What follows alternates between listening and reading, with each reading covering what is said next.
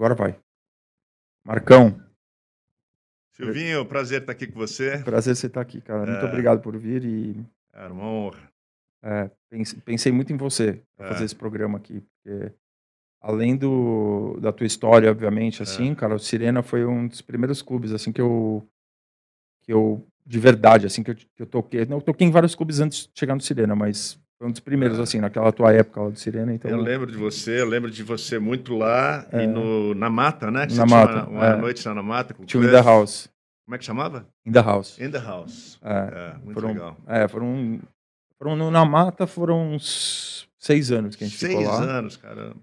E aí eu fiquei mais uns dois anos na Pachá, em São Paulo. Tá? Aí a gente tirou da tomada, porque quando a gente. O pessoal já não aguentava mais ir no na mata, né? Porque era seis anos, uma vez por mês. Então, É. por mais que era programação diferente, Era pequenininho o lugar, né? pequeno, era uma festa pequena para os amigos, assim. Que, que era começou quinta, assim. sexta-feira? Sexta- Uma sexta-feira por mês. Ah, tá. Era E você e o Gui. Era eu e Beto Amaral. Beto? Beto Amaral. Não, Beto Amaral não. Beto Abud. Beto Abud. É ah, né, do Beto. Imagina o Beto Amaral Imagina o Beto tocando, Amaral tocando. tocando percussão. Ia ser engraçado. O, o Beto, meu amigão, É. Betão, saúde. É, saúde. O, e aí era uma vez por mês, só que daí o, a gente aí abriu a Pachá, o papel veio falar com a gente para levar a noite para lá, né? E a gente já tava. É, o formato tava muito cansado já no, no Namata. Ah, E a gente foi para Pachá. Pachá no começo teve aquele boom, né? Que, pô, tá Uhum. clube bonito, etc. Mas a gente saiu de uma festa que a gente tinha 500 pessoas para uma festa que a gente tinha que levar 2 mil, 2.500, tá. Né? E a gente falava, ó, a festa tem um certo tamanho, um certo alcance, né? E um- uma certa propriedade. Então, para ir para lá, precisa de outros tipos de promoção, vai ter que ter outros tipos de É. gente. E aí a gente ficou um tempo lá, fizemos algumas festas muito boas, algumas festas mais ou menos, e aí veio, meu, é, a restrição da lei seca começou a ficar pesada. Ah, verdade. é. E aí o cara, meu, pra pegar um táxi. Hoje em dia todo mundo pega, né? Mas É, pro cara ter o época, hábito de pegar, não tinha nem Uber na É. época, né? Então o cara pegar um carro e pra até a lá. Vila Leopoldina, que era longe. é. Leopoldina, o negócio do cigarro também pegou bastante. É, então começou a ter muita restrição. Hoje em dia as pessoas são mais acostumadas, né, Ah. com isso. Se bem que eu tenho uma teoria assim que mudou, mudou o jeito, o comportamento das pessoas quando acabou o negócio do cigarro, a balada, assim, né? Ah. Eu acho que é, mudou um pouco, assim. Primeiro porque, obviamente, as pessoas precisavam sair para fumar, né? É, mudou a dinâmica da noite daí. Mudou né? a dinâmica, dizer, mudou a vira dinâmica. um, outra, É. um outro acontecimento. Às vezes eu, eu tocava muito na época como DJ, né? Principalmente no Edge, assim. Eu lembro que eu tava tocando, assim, tava De repente esvaziava a pista. É, tava, daí tocava uma música, assim, de repente, meu, você olhava pra trás, você olhava, assim, tinha metade da pista indo embora. Aí o pessoal, meu, o que aconteceu, né? Puta, será que é o É. DJ Moisés, né? Que, é É. aquele que toca música, abre. É. Mas daí eu falei, não, o pessoal foi fumar. Daí o pessoal, sai um grupo de 5, 10 pessoas só pra fumar, daí o pessoal volta depois, assim, né? Mas, mas quebra, né? Ah, o- e o foda é que sai cinco pessoas para fumar, daí sai os amigos dela e É. vira, vira uma coisa, um Ah, vou pegar uma acontecimento bebida. da- Vou lá pegar uma bebida, É. vou fumar, não sei o que. A Tá, disco tinha muito isso. O É. fumódromo virou tipo, uma segunda pista. As pessoas ficavam Aquela lá e- portinha ali aquela atrás, portinha né? que foi atrás, é. Então acaba atrapalhando um pouco. é. É, cara, eu lembro que eu, eu lembro que eu cheguei, em, acho que foi em Amsterdã, eu fui em algum clube lá. E a coisa que mais me impressionou, cara, foi o cheiro, assim, Nossa, porque é mascarava, bom, né? porque mascarava muito o cheiro, né, de tudo, né? Cheiro bom e cheiro ruim, né? Uhum. Lembro também Isso de foi muito bom. Você É. não fuma, né? Não, Nunca eu sou ex-fumante, Ex-fumante, tá? ex-fumante. Eu É. parei de fumar enquanto eu era DJ. E, e eu lembro até, cara, teve uma porque DJ era uma profissão muito solitária, né? Que você fica ali, você vai, você fica ali durante duas, três horas ali, fica Ah. sozinho ali, né? Ah, Então ou você bebe, ou você fuma, ou você Ah, fica ali, né? tem que estar fazendo alguma coisa. É, ou, ou também não, ou não tem que fazer, mas se você faz, vira tipo um, um parceiro, assim, uma muleta sua, né, ali, né? É, conheci poucos DJs que não bebiam. É, Isso, não é? é difícil, é difícil. É engraçado que mais o, os, os DJs... É, Novos. é, não, cara, eu lembro os DJs mais dessa fase mais pop, assim, tinha vários que não bebiam, que era super saúde, assim, sabe? Ah, O Guetta, assim, o Guetta não, não Ele toma quando a festa tá, meu, a melhor festa do mundo, ele toma uma tacinha de champanhe. tacinha de champanhe. Mas no máximo, É. assim, não bebe. Assim.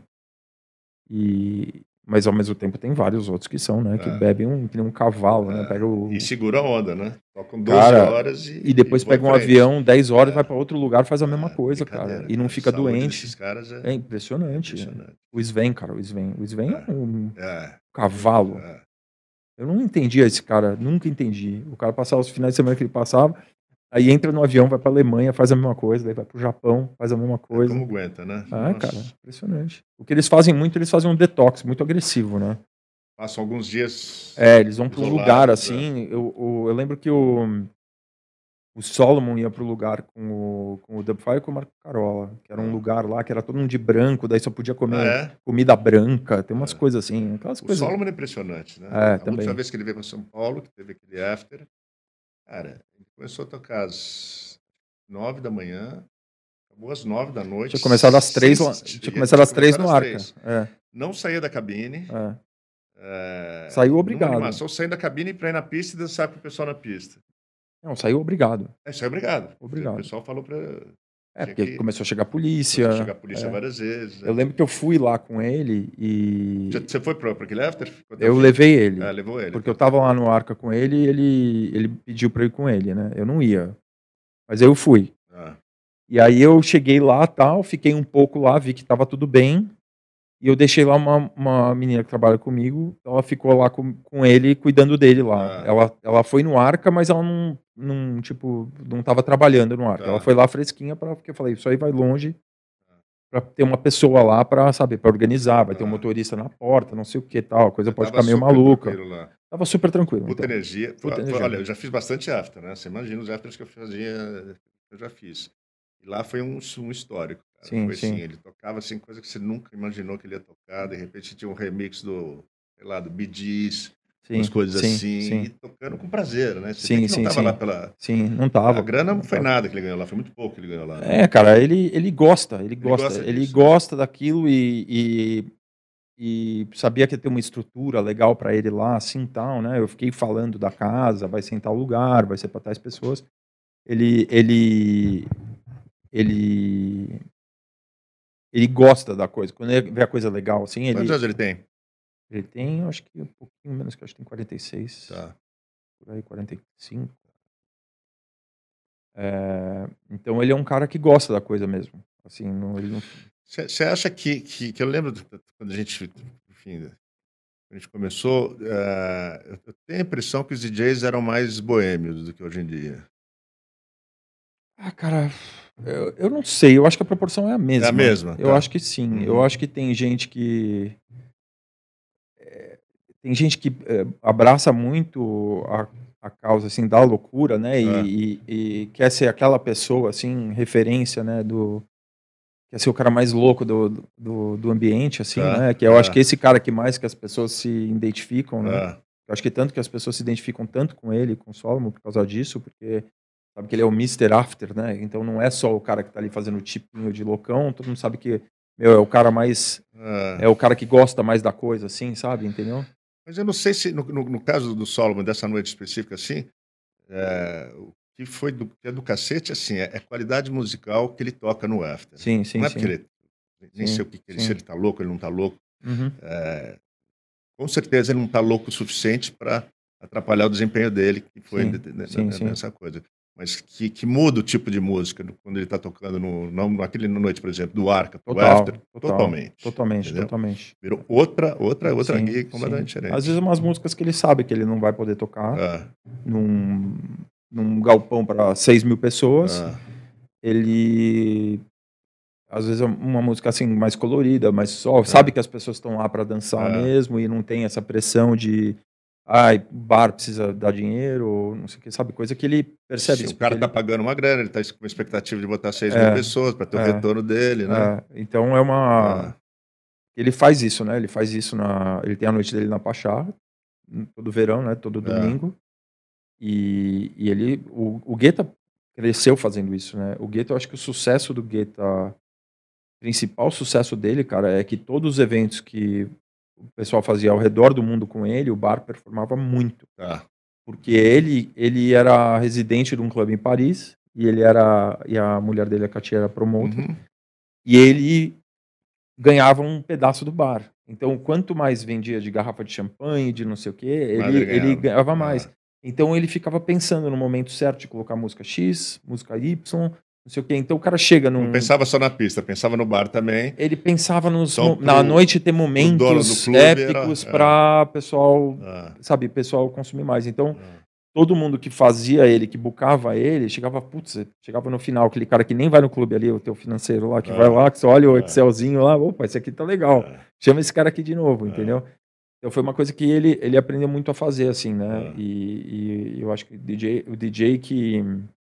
Não tô falando pro DJ ele ser comercial ou, ou tocar uma música que ele não goste, mas o, o DJ tem que prestar atenção nisso, né? Você sabe. Você sabe Sim, na pista, no clube, na, é, você na sabe, cê- dono de casa ou não, você sabe, você, porra, o cara tem que. Você abre lá uma noite, você tá contando no cara para ele Sim. criar momentos para você é, Faturar. Ah. entendeu? Então, óbvio que é legal o conceito do cara, ele sendo Dá para fazer tudo. O cara pode respeitar o conceito dele, tocar bem na pista É isso. e fazer uma coisa uplifting, alegre, que faça a pessoa querer beber, consumir, né? Exatamente, mas precisa ter É. talento para fazer isso, Precisa não é qualquer um talento. que faz. Tem muito cara aí que é produtor que não, Não. cara que É. não tem esse traquejo, É. que não tem essa habilidade, entendeu? Às vezes É. o cara até tenta, mas o cara não tem habilidade que outros têm, assim, de um cara que nem o Luciano, por exemplo. Não tem, Entendeu? não tem essa habilidade de tanto tipo de consumo, né? É, e de ver uma pista, de ver, falar, puta, aquele grupo lá, acho que vai gostar mais disso aqui, mas, puta, Ah. eu vou agradar aquele grupo ali também, que eu vou fazer isso. Ah, Coisa que faziam muito, que começaram a fazer no Paradise Garage, né? Em Nova York, o Larry Levan era mestre em fazer isso. Ele tinha um monte de grupo diferente, tinha os mexicanos, tinha os porto-riquenhos, tinha a comunidade negra, tinha o gay, Ah. não sei o quê, e ele conseguia tocar uma música para cada grupo, uma hora juntava tudo, assim, e e, ficava uma bagunça. e ficava essa bagunça, que é o, que é o lado Que legal é o de, lado legal de, de noite, da mistura, né? de noite, cara, da mistura, mistura. de tribos É, e... coisa que perdeu um pouco, né? É, Ah, que, é. que a gente perdeu um pouco, assim, É. no mundo. Você vai em todo lugar muito segmentado, É. né? São Paulo, pelo menos. É, na verdade, clubes perderam, né? É. Uma coisa que eu estava até, assim, é, por mais que os festivais sejam legais, é, acho que é uma coisa que veio para ficar, é, mas a, a experiência de um clube era completamente diferente. Dizer, você chega, chegar no clube, você conhecer a garçonete, você ter o canto que você gostava de ficar, você saber a qualidade do som, não tinha risco. Hoje você vai no festival, sei lá, obviamente os grandes festivais os famosos, você sabe que você vai ter um nível de qualidade garantida, mas aí você vai numa festa, nem falando de festivais, essas festas itinerantes, você chega num lugar, você não sabe o que você vai encontrar, né? de, de qualidade de som, de banheiro e tudo mais, né? É, se você é bem atendido, se o som tá bom, se o DJ tá bom, É. se a qualidade do serviço tá bom, você toma um susto até. Você fala, Porra, É, caramba, o que, que é pô, isso? legal isso aqui, hein? É, porque às vezes o cara vai fazer uma festa itinerante, não vai fazer outra, então ele está preocupado só em ter o maior retorno possível, né? Total. é. Então, não sei se. Acho que também os clubes, quando, quando começaram a dar errado, os clubes, foi aquele exagero dos super clubes, grandes clubes, perdeu o espaço aqueles clubes pequenininhos que tinham, né? Principalmente na Europa, assim, né? Londres, aqueles super clubes, Fabric, Home, É, tudo Fabric mais. tá ainda, né? Fabric existe ainda, né? Existe. Ah. A Home que fechou, né? É, Home durou dois Eram anos. vários andares, Era vários né? andares, É. né? Cheguei lá. Mas a Fabric, cara, sobrevive, Ministry sobrevive. Menes sobrevive ainda? Sobrevive. Caramba. É. Mas não é aquela pujança que tinha, naquela força que tinha. É, né? cara, agora o, o Boris Johnson, ele, ele reabriu, ó, não tem restrição nenhuma. Aí hoje de manhã ele falou, não, agora clube e evento precisa ter teste PCR negativo para entrar. Assim, né? E mudou a regra Estão totalmente, dando um pouco assim. para trás lá em Londres. Cara, então. mas depois, logo depois de abrir, assim, sabe? É, sabe aquele negócio deita ou finge de Ah. rola finge de morto Ah. pra cachorro? Ah. Cara, ninguém aguenta, cara, o setor não aguenta. Tá todo mundo assim, ah, ah. aí o Nossa, cara vai lá e pisa na cabeça de novo. é. Você vai exigir pro cara ter Ah. teste, bagunça tudo de Ah. novo. Então exigisse já um mês atrás, já avisa, ó, a gente vai reabrir em tem um julho. planejamento, né? Cara, a gente vai reabrir em julho, mas vocês vão precisar ter teste, não sei o quê. O pessoal se organiza. Agora chegar no meio do jogo e falar, não, vai mudar de novo. Entendeu? Isso que é- me assusta, o poder público, para E aqui retomada você está achando setor. que melhora a partir de quando, Silvio? Cara, eu acho que melhora. Eu acho que setembro, outubro já não tem motivo mais. Pra, eu acho que a, a a população tendo 100% de acesso à vacina, Ah. o poder público já não tem que interferir mais nada, minha opinião. Hum. É, acabou. Ó, aqui quem sai de casa tá assumindo Vacinado, risco, é. ou tá assumindo um risco, você não quer tomar risco, é. vacina? Ah, tá, não- óbvio. É. É, você assume o risco, é a mesma coisa, cara. Sair na rua, a gente mora no Brasil. Você, só, É. você sai na rua, É. você corre risco de tomar um tiro, você corre É. risco de tom- morrer atropelado. É, tem vários riscos que você corre, né? Então, É, a pessoa não quis tomar vacina, é, ou se você O quer risco tomar dela. vacina, você tomou a vacina e fala, não, tudo bem, mas é um risco calculado. De É. acontecer alguma coisa comigo, eu vou sair, eu vou, eu vou É. encarar o mundo aí, entendeu? Então, é, eu acho que a partir de setembro, outubro, o que, que eu acho que poderia fazer evento? Eu acho que poderia fazer um evento amanhã já, com PCR negativo ou carteira, carteirinha de vacina. Você É. pode fazer um evento amanhã e não vai acontecer nada. Minha opinião. mas você acha que muda o jeito que vão consumir é, entretenimento? Eu acho que zero. Eu acho que vai ter a euforia. Vai eu- ter uma grande euforia, né? vai ter a euforia inicial. Se a gente, se a gente espelhar o que está acontecendo no mundo, né? É. É, eu acho que vai ter uma euforia inicial muito grande, que vai acabar em algum momento. Talvez um problema de caixa inicial, quer dizer, as pessoas estão com menor poder aquisitivo. É, mas ao mesmo tempo não estão gastando com entretenimento, É. entendeu? É, é um dinheiro que ninguém gasta mais, É. né? Com entretenimento, né? E, e vão passar a gastar. É. É, eu acho que o problema nosso que a gente vai encarar são os preços altos, inflação. É, Tá. o preço de tudo aumentou, né? Você vai num restaurante hoje, por exemplo, eu fui almoçar num restaurante ali nos Jardins, ok, não era nada demais assim. É, os preços são É, absurdos. tomando Coca-Cola, é, pedimos umas entradinhas lá, pedimos um prato, dividimos não sei o que, 100 reais. Entendeu? É, DJs internacionais já está super difícil, né? é, cara, porque Pelo câmbio. pelo câmbio e também porque esses principais DJs o mundo inteiro quer, né? No retorno, né? No momento eles estão focados nos shows ali, Estados É, Unidos e. Europa, alguns.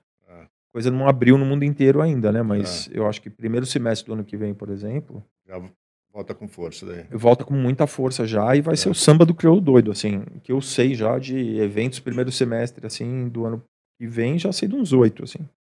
Coisa Aqui grande. no Brasil. É, de, de, médio e Ah. grande porte, assim. Ah. Alguns, né? Então, Lula Palusa acontece o semestre que vem, né? Tá marcado para acho, Acho que, que março, né? É, se não, cara, é, novamente, Mas será que vai ter uma força mais eventos ao ar livre ou as pessoas vão esquecer disso e as pessoas vão esquecer, vão eu acho. esquecer? né? Eu acho que vai sumir, assim. Eu, eu vejo a minha irmã mora em Minneapolis, né? Ah. Estados Unidos. E lá, cara, eles estão no verão deles lá, as pessoas estão. Ela falou que a coisa tá de uma maneira, assim, que tá até assustadora. Você viu a final da NBA ontem? Não, não vi. Tava um estádio, obviamente, É. lotado em Milwaukee, né? Que É. foi o time que ganhou, e 50 mil pessoas na porta do estádio. 50 mil pessoas. 50 Ali, mil pessoas. 50 tá? mil pessoas, todo mundo ficando maluco. Ganhou o time, né? Não ganhava, acho que há 50 anos. Ah, do lado de fora, tá? Lá de fora. É. Mas o estádio também lotado ali, deve Tá. caber, sei lá, 15 mil pessoas no Tá. estádio. Ninguém de máscara e, e todo mundo vivendo a vida normalmente, Tá. assim, entendeu? É, Eu a acho que- gente amanhã, né? É, cara, é, lá eles tomaram a decisão. Mas assim, ó, brasileiro ainda, cara, do jeito que tava. Cara, não- eu, eu Fui lembro. no Rio esse final de semana, Rio tá assim, esquece. É, Ninguém de é. máscara, É, um monte de festa, é. Todo mundo na rua. É, o Rio faz um tempo já, né? Que eles. É, que tá, E a situação dele não tá, não tá pior do que São Paulo. não tá, não tá. Sim. Não dá pra criticar. Eu acho que assim, falta aqui o cara ter coragem mesmo. O prefeito, o governador, o cara que tiver coragem de bancar e falar, não, eu vou abrir. E porque aqui, do jeito que funciona, pelo esse, pelo esse decreto do STF, né, que limitou os poderes do, é. do governo federal, é, vale, a, Depende do prefeito e do governador. é, vale a medida mais restritiva. É. Então, por exemplo, se o Bolsonaro quiser chegar aqui em São Paulo e fazer a lockdown total, ninguém sai de casa, ele pode. É. É, Se o prefeito fazer. mas ele não vale. pode abrir se o É. prefeito fizer. É. Entendeu? Então sempre vale a medida mais dura. É. Se o Dória fala assim, não, pode fazer qualquer evento que quiser em São Paulo, É. e chega o prefeito e fala assim, não, não tem evento, não tem evento. É. Sempre vale a medida mais restritiva. Então acho que vai, vai depender da coragem assim de algum prefeito ou governador falar, não, a gente vai reabrir, É. estamos sentindo segurança já, já ter vacina e etc. É. Os níveis estão muito É. baixos. Acho que precisa morrer pouco mais gente por dia, né? Que tá uma média alta ainda, né? Mais de mil pessoas morrendo Mil por dia. é pessoas hoje, 1.500 hoje. Tá é. caindo bastante, Tá né? caindo Mas bastante. Mil, não, a média está em 1.200, É. 1.100 e alguma coisa. É. E da média tá fazendo assim, a média É. diária. Então já é muita gente, né? Mil pessoas morrendo por dia já. Porra, coisa é uma coisa de louco. Você, Mas você- vai virar uma vacina de gripe. Você vai todo, todo ano tem que tomar uma vacina. e- é, cara, e vai ser uma coisa que convive aí, H1N1, né? Vai É. ser uma doença que É. você convive com isso, vai tomar vacina, né? Vão acertar uma hora a mão na vacina, né? Porque vacina Loucura, três né, doses, cara? vacina de três doses de vacina, os caras estão É. malucos. Daqui a pouco é meu- mensal. Todo mês vai ter que tomar vacina. Entendeu? Então, é, me assusta o poder público, cara, só. Eu tenho muito medo, assim, porque eles ganharam um poder, assim, eles, eles, eles exerceram um poder, assim, que eu não imaginaria que, que eles tivessem, assim, né, de das pessoas serem apavoradas de sair na rua, assim, né, cara, de... Não, e assim, quantas pessoas quebraram, cara, restaurantes, assim, Sim. que nunca mais vão conseguir voltar. Né? Devastador. Né? Devastador foi Devastador, aí, né? é. Sempre o cara pequeno, né? Cara pequeno que teve problemas aí. É, e, e, e eu acho engraçado, cara, porque a, a imagem, assim, da esquerda, sem entrar muito em um lance de política, de direita ou esquerda, mas a esquerda sempre foi é, o lado é, subversivo, né, contra a repressão do Estado, né, e, é. e, e, o histórico, né, de contra a repressão do Estado, e hoje em dia é o contrário, né, eles são a favor da repressão do Estado. Da posição do Estado, né? É, de reprimir, de, de é. fechar o cara, de pegar o é. camelô que tá vendendo coisinha na rua, levar o cara preso, apreender toda a mercadoria do cara, assim, sabe? E ao mesmo tempo você vai lá, tá o é, construção civil funcionando, metrô lotado, ônibus lotado. Não, é. É, tipo, eu, As coisas não, não, tem, não fazem não, muito sentido. Tá tudo de ponta shopping funcionando e o restaurante não pode botar mesa na calçada. É, mesa ponto? na calçada. E no Nova York é o contrário. É, qual que é o ponto? É indoor Acho dining. A mesa na né, calçada começou no Rio, porque o Rio botaram as tais mesas na calçada, só que do jeito carioca, né? Todo mundo em pé. Botava é. 100 mil pessoas em pé em volta das mesas. São Paulo não é o Rio, né? Sim. E o e engraçado que em Nova York é o contrário, eles não entendem aqui. Né? Porque eles falam a indoor dining não é proibido né? em Nova Sim, York e foram é reabrir sentido, agora né? só, né? É, faz sentido. É. Nego na neve, lá, meu, sentado nas mesinhas fora, lá, só é. para poder comer fora. E aqui é o contrário, não pode. Eu lembro o Dalmo, né? O Dalminho é muito amigo meu. E, e ele com o restaurante dele ali na. E ele, e ele não podia ter as mesinhas ali fora, só podia ter mesa dentro, é. assim, né, cara? E tem uma área, tem uma área externa ali, não é nem externa, assim, é uma área é coberta assim, é. mas é uma área ali fora, muito mais arejada, né? Muito mais é, indicada, mas aí ele não pode abrir a mesa fora. É. Ali, não é que a pessoa vai ficar em pé ali, né? Não vira é, bar ali, não, não é mesa sentido, na calçada, né? É. Não faz sentido, cara, nada faz muito sentido. Aquele negócio do rodízio, dia sim, dia não. Também. Aí, absurdo, o metrô e ônibus dobrou. Aí os caras, uma semana depois, levantaram. Os caras não sabem o que eles estão fazendo. Eles ficam fazendo as coisas, eu acho que eles não sabem. Não, Vão pensando no improvisando. acho que muita gente não é, sabe, né? É. Porque também é uma coisa que descobre é. coisa nova, mas o que me assusta é quando descobre coisa nova e não e continua praticando a coisa errada, assim, sabe? É isso que insistir no erro, né? É, insistindo no erro porque é a narrativa e putz, isso é assustador, cara. Assustador agora para o nosso setor. É... E cara, como é que foi como é que foi a tua trajetória é, antes de chegar no Sirena, por exemplo? Assim, você. Eu lembro, eu te conheci, você era o Marcão do Sirena. Ah, já, né? A gente então, conheceu o Sirena, né? É, é. Não, a gente conheceu por amigos em é. comum, mas você já era o Marcão do é. Sirena, entendeu? É. como é que foi a tua trajetória até chegar lá? Então, na verdade, eu, eu fiz faculdade aqui de administração. Depois eu fui estudar nos Estados Unidos e fui trabalhar com a família. A gente tinha uma construtora. Fui trabalhar com. Não tinha feito engenharia, então cuidava mais do marketing, do lado, do lado comercial. E daí, bem no começo, já não era uma, era uma coisa que eu gostava. Eu gostava de trabalhar, sempre gostei de trabalhar, de, do lado business, já tinha feito MBA nos Estados Unidos, então gostava desse lado de, de business. Mas não era engenheiro, não era um cara de obras, por exemplo. Mas era um cara que gostava de, do lado comercial e do lado de, de business ali. E daí, é, logo que montaram o Sirena. É, era Cabral Sirena, né? Era só Sirena. Só Sirena. Era só Sirena. Daí, Sirena tinha alguns sócios, que era o Paulão, no caso, era sócio do Sirena e do Cabral. O Cabral já existia. E o, e, e o, Cabral, e o Cabral era assim, a grande coqueluche de São Paulo. E o Sirena era uma coisa meio. Estava lá, montaram com. Era outro sócio, era o Bolo, o Paulão e o Cristiano Correia e o Alex Pendor.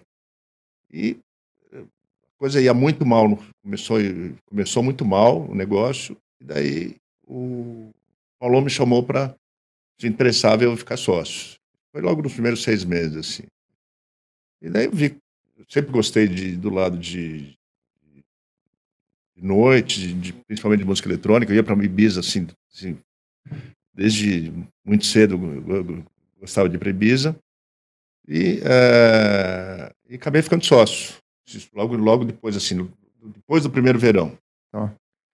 E quando eu fiquei sócio, o negócio ia muito mal, tinha desvio de dinheiro, puta bagunça. E os sócios davam mais atenção para o Cabral, que era um negócio de mais visibilidade, mais, mais é, que dava dinheiro e tal. E o negócio do Serena era meio do lado. Daí chamei para mim falei, então deixa que eu, eu cuide do Serena. E, é, e eu gostava de música eletrônica, que eu te falei, já tinha esse gosto pela música eletrônica. E lá, não sei se você lembra, primeiro verão, tocava tipo axé, tocava é, só para contrariar. Lembro, Silvio Calmon lá. É, Silvio Calmon, é, tipo reggae, tocava rock. Né? show de reggae, né? Hã? Tinha show, tinha de, show reggae. de reggae. Tinha, é. nem, não, nem lembro os grupos que. Eu fui ver Maxi Priest, é. já vi um monte de show lá. É. E daí, como era uma coisa que eu eu lembro que o Silvio, cara, tocava música eletrônica lá e, meu, ele tocava mais Silvio de uma. Né? É. Ele tocava mais de uma, o começava a jogar lata. É. Eu vi um cara jogar uma é. lata uma vez nele. E daí eu comecei a, sim, falei, vi uma coisa, putz, isso aqui, por que não tocar música eletrônica aqui? Né? E daí eu lembro que, tipo, a primeira vez que, que tocou, teve duas primeiras, não lembro exatamente, acho que a primeira vez que tocou música eletrônica lá foi um aniversário meu, 100 pessoas, 50 pessoas. E o Buga tocou. E, e daí, você lembra do Benjamin, que era, era, o nosso gerente? Bem lá? Ramalho. É, Bem Ramalho, grande bem, querido. Salve bem. É, e daí ele. Cara, ele Depois do Buga tocar, obviamente o Buga ficou louco, todo mundo ficou louco aquele dia. Foi intimar o Buga, porque não podia ter tocado música eletrônica lá, que não sei o quê. Essa foi a primeira vez que tocou música eletrônica o Sirena, foi o, foi o Buga. É. O primeiro DJ é, a gente levou o Robert Miles. Que eu trouxe com o Luiz. Que foi no comecinho do. Bem no comecinho. Foi o primeiro artista que o Luiz trouxe pro Brasil. Foi o primeiro artista, é verdade. Eu mostrei que é. outro dia fez. É. Então, o primeiro artista que ele fez, a gente fez no Sirena. Também não foi ninguém. Ele fez na base é. e daí fez em, no Sirena Isso. também. É. E daí. Faleceu. Daí né? eu peguei o gosto, sabe? Fui é, pegando o gosto pela, pelo negócio. E teve, você tem ideia, tinha isso aqui, isso aqui era, na, só para botar num contexto 20 assim. poucos no, anos, né? 20, não, mas era 97. É. Por aí. É. Teve baixo assinado na praia é, contra música eletrônica na praia. Até os promotores, que hoje, promotores do que hoje adoram, né, só fazem festa de música eletrônica, baixo assinado contra a música eletrônica na praia, né? Que loucura. É, então foi um começo difícil. E... e, aí, nesse momento, assim, tudo isso e, e, os sócios? Os sócios meio que deram carta branca para mim, porque tá. era um negócio que dava prejuízo, que estava dando prejuízo. Eu devagarinho foi começando a virar. Tipo, com um ano já estava dando lucro. E sempre então deram... eles te apoiaram nessa cruzada. O tempo inteiro, fazia, fazia do jeito que eu queria lá as coisas. Né? Uhum. É, isso foi, foi, foi legal. Uhum. E, e daí o Luiz estava começando também na época. O Luiz ele estava começando com a, a, base aqui. E o Sirena tinha. É, o Sirena já começou, já, já era de um certo tamanho, né? Não era. Sei lá, no começo a gente botava 2.500, 3.000. Depois, com as reformas, acabava colocando 6 mil. Mas no começo a gente tinha fôlego, né? Então ele trazia os DJs, normalmente acho que ele trazia para quinta-feira, acho que na base. E daí eu fechava no sábado. Aí comecei a fechar tudo que ele trazia, eu conseguia replicava, fechar. Conseguia replicar. Eu replicava no, é, no sábado. E eram os melhores do mundo. A gente trazia, tipo, na, quando, a, quando a lista dos melhores do mundo era uma lista mais significativa, né? Era uma lista perto do que a gente achava que eram os melhores mesmo. Né? Hoje já a gente acho que não rola desse jeito mais, né? Sim. É, então começou desse do jeito e meio. Aí essa rejeição foi diminuindo. Não, a rejeição foi indo. Eu acho que tanto Sirena, a base durou, durou um pouco, né? Uhum. Durou, acho que durou um ano, dois anos, né? Ah, por aí. É, mas o Sirena acho que foi o primeiro lugar que tocou. A gente botou música eletrônica de qualidade no mainstream. Antes do, do Sirena, a gente tocava música eletrônica, escutava música eletrônica, mas era, sei lá, no Hells Club, era no, Sim. no a festa, G... já não era tanta música Festa GLS na época. É, festa, festa GLS, era é. coisa... Eu lembro, assim, a primeira vez que eu vi música eletrônica no Brasil foi no Hells Club. É. é. O Love já veio depois do Sirena, já. Sim. Né? O Love depois que fechou a base, né? É. é. Então o Love veio depois. Eu lembro então... que eu falo GLS, me chamaram de vovô, meu. É? GLS. Agora de LGBTQ, IA, mais, Ah, não sei o quê. Eu não entendo mais nada. Então, disso. é LGBTQIA+. assim, É. Me fizeram decorar, porque eu falei GLS, eu falei, puta, seu É. velho. É verdade. gente. É. GLS. GLS, né? É. a primeira vez que a gente ouviu o termo, né? É. Que era gays, lésbicas e simpatizantes. né? Simpatizantes. É. Agora tem um alfabeto inteiro. né? É. E daí, Então começou desse jeito, quer dizer, eu tinha, eu tinha, é, eu trabalhava em outra coisa completamente, que era até um paralelo com o Luiz. O Luiz também não trabalhava com isso, trabalhava com a empresa da família também. E, e eu gostava muito de Ibiza, tinha tido várias vezes para Ibiza. Quando eu via, assim, tipo, uma carta branca para fazer o que eu queria no Sirena, eu fui fazendo, fazendo as coisas e foi começando a, a porque até lá, né, cara, Maresias era o bar do meio, aí tinha o o bar do Shaolin. meio, Shaolin. É. né? E aí tinha aquela, mais no Saishimi, o Galeão. Aí, mas O Maresias... Galeão começou mais ou menos na mesma época do Sirena. É, É. é. Então, essa era, um, esse, um ano antes. esse talvez, era meio né? panorama, É, né? Então, é. você basicamente tinha um, tinha um Ah, monopólio. era um né? lugar de surfista. É, E surfista não era um, não é um cara assim, pelo menos naquela época não era um cara que curtia. Até hoje, não, é- não gosta tribo, muito de música eletrônica, tribo né? muito da Não é música uma tribo, eletrônica. tribo da É. música eletrônica, mas acabaram que no final adoraram. Sim, sim. Virou uma, um- uma mistura que misturava de surfista, paulista, playboy, modelo, traficante, bandido, lutador, É, daí tinha de tudo, né? tinha de tudo lá. É. E aí, mas qual foi a noite assim que você achou que virou a chave, assim, que você falou, puta, cara, estourou, explodiu. Cara, eu acho que foi, foi, indo, foi, foi bem gradual, assim, né? Quer Aham. dizer, eu lembro que o primeiro de- residente que, eh, que eu coloquei lá, acho que eu, eu tinha, eu tinha alguma relação com a Erika Palomino na época, e a gente levou o Felipe Fernandes para tocar lá. Foi o primeiro residente. Você conhece o Felipe, adoro o Felipe. E como o Serena estava começando, ele não tinha ainda uma, uma alma, né? Quer dizer, você imagina, tocava até o dia, alguns tempo atrás, tocava axé, né? Então a gente estava tentando encontrar a identidade dele. E o Felipe não combinava com a onda do Sirena. Ele mesmo falou, depois de tocar lá, lá, dois meses, falou, puta, Marcão, adoro o clube, o clube é do cacete, adoro você, mas não, Não encaixou. não encaixou aqui, Ah. entendeu? Ah. Ele apresentou o Caro Dalanese, e que era um som progressivo, acabou transformando, era, virou um pouco a cara do Sirena daí, Sim, né? sim. Era aquele som mais Sim. progressivo. Ah. E- Então, essa- essa, essa, evolução foi acontecendo devagarinho, né? É, daí uma, uma noite é, foi também que mudou de patamar foi quando a gente trouxe o Paul Oakenfold, que foi o primeiro número, era, acho que foi o primeiro número um que a gente é, talvez tenha sido um dos primeiros número um que veio para o Brasil, né? Sim. Não sei se ele tocou na base antes, deve ter tocado na base, a gente levou ele para o Sirena. E o Sirena, cada ano eu fazia uma reforminha para ir fazendo uma coisa. Eu tinha acabado de fazer uma área VIP. Tudo que eu fazia lá, todo mundo falava, não vai dar certo, não vai dar certo. Imagina a área VIP na, no Sirena, não tem nada a ver. Tal. E fizemos a área VIP e chamamos ele meio que para inaugurar. E não sei se você lembra, uma cabine mais embaixo, bem um pouco mais alta que a pista. É, E era vinil. E tinha, e foi a noite, a famosa noite do tiro que deu lá, né? Foi muito engraçado.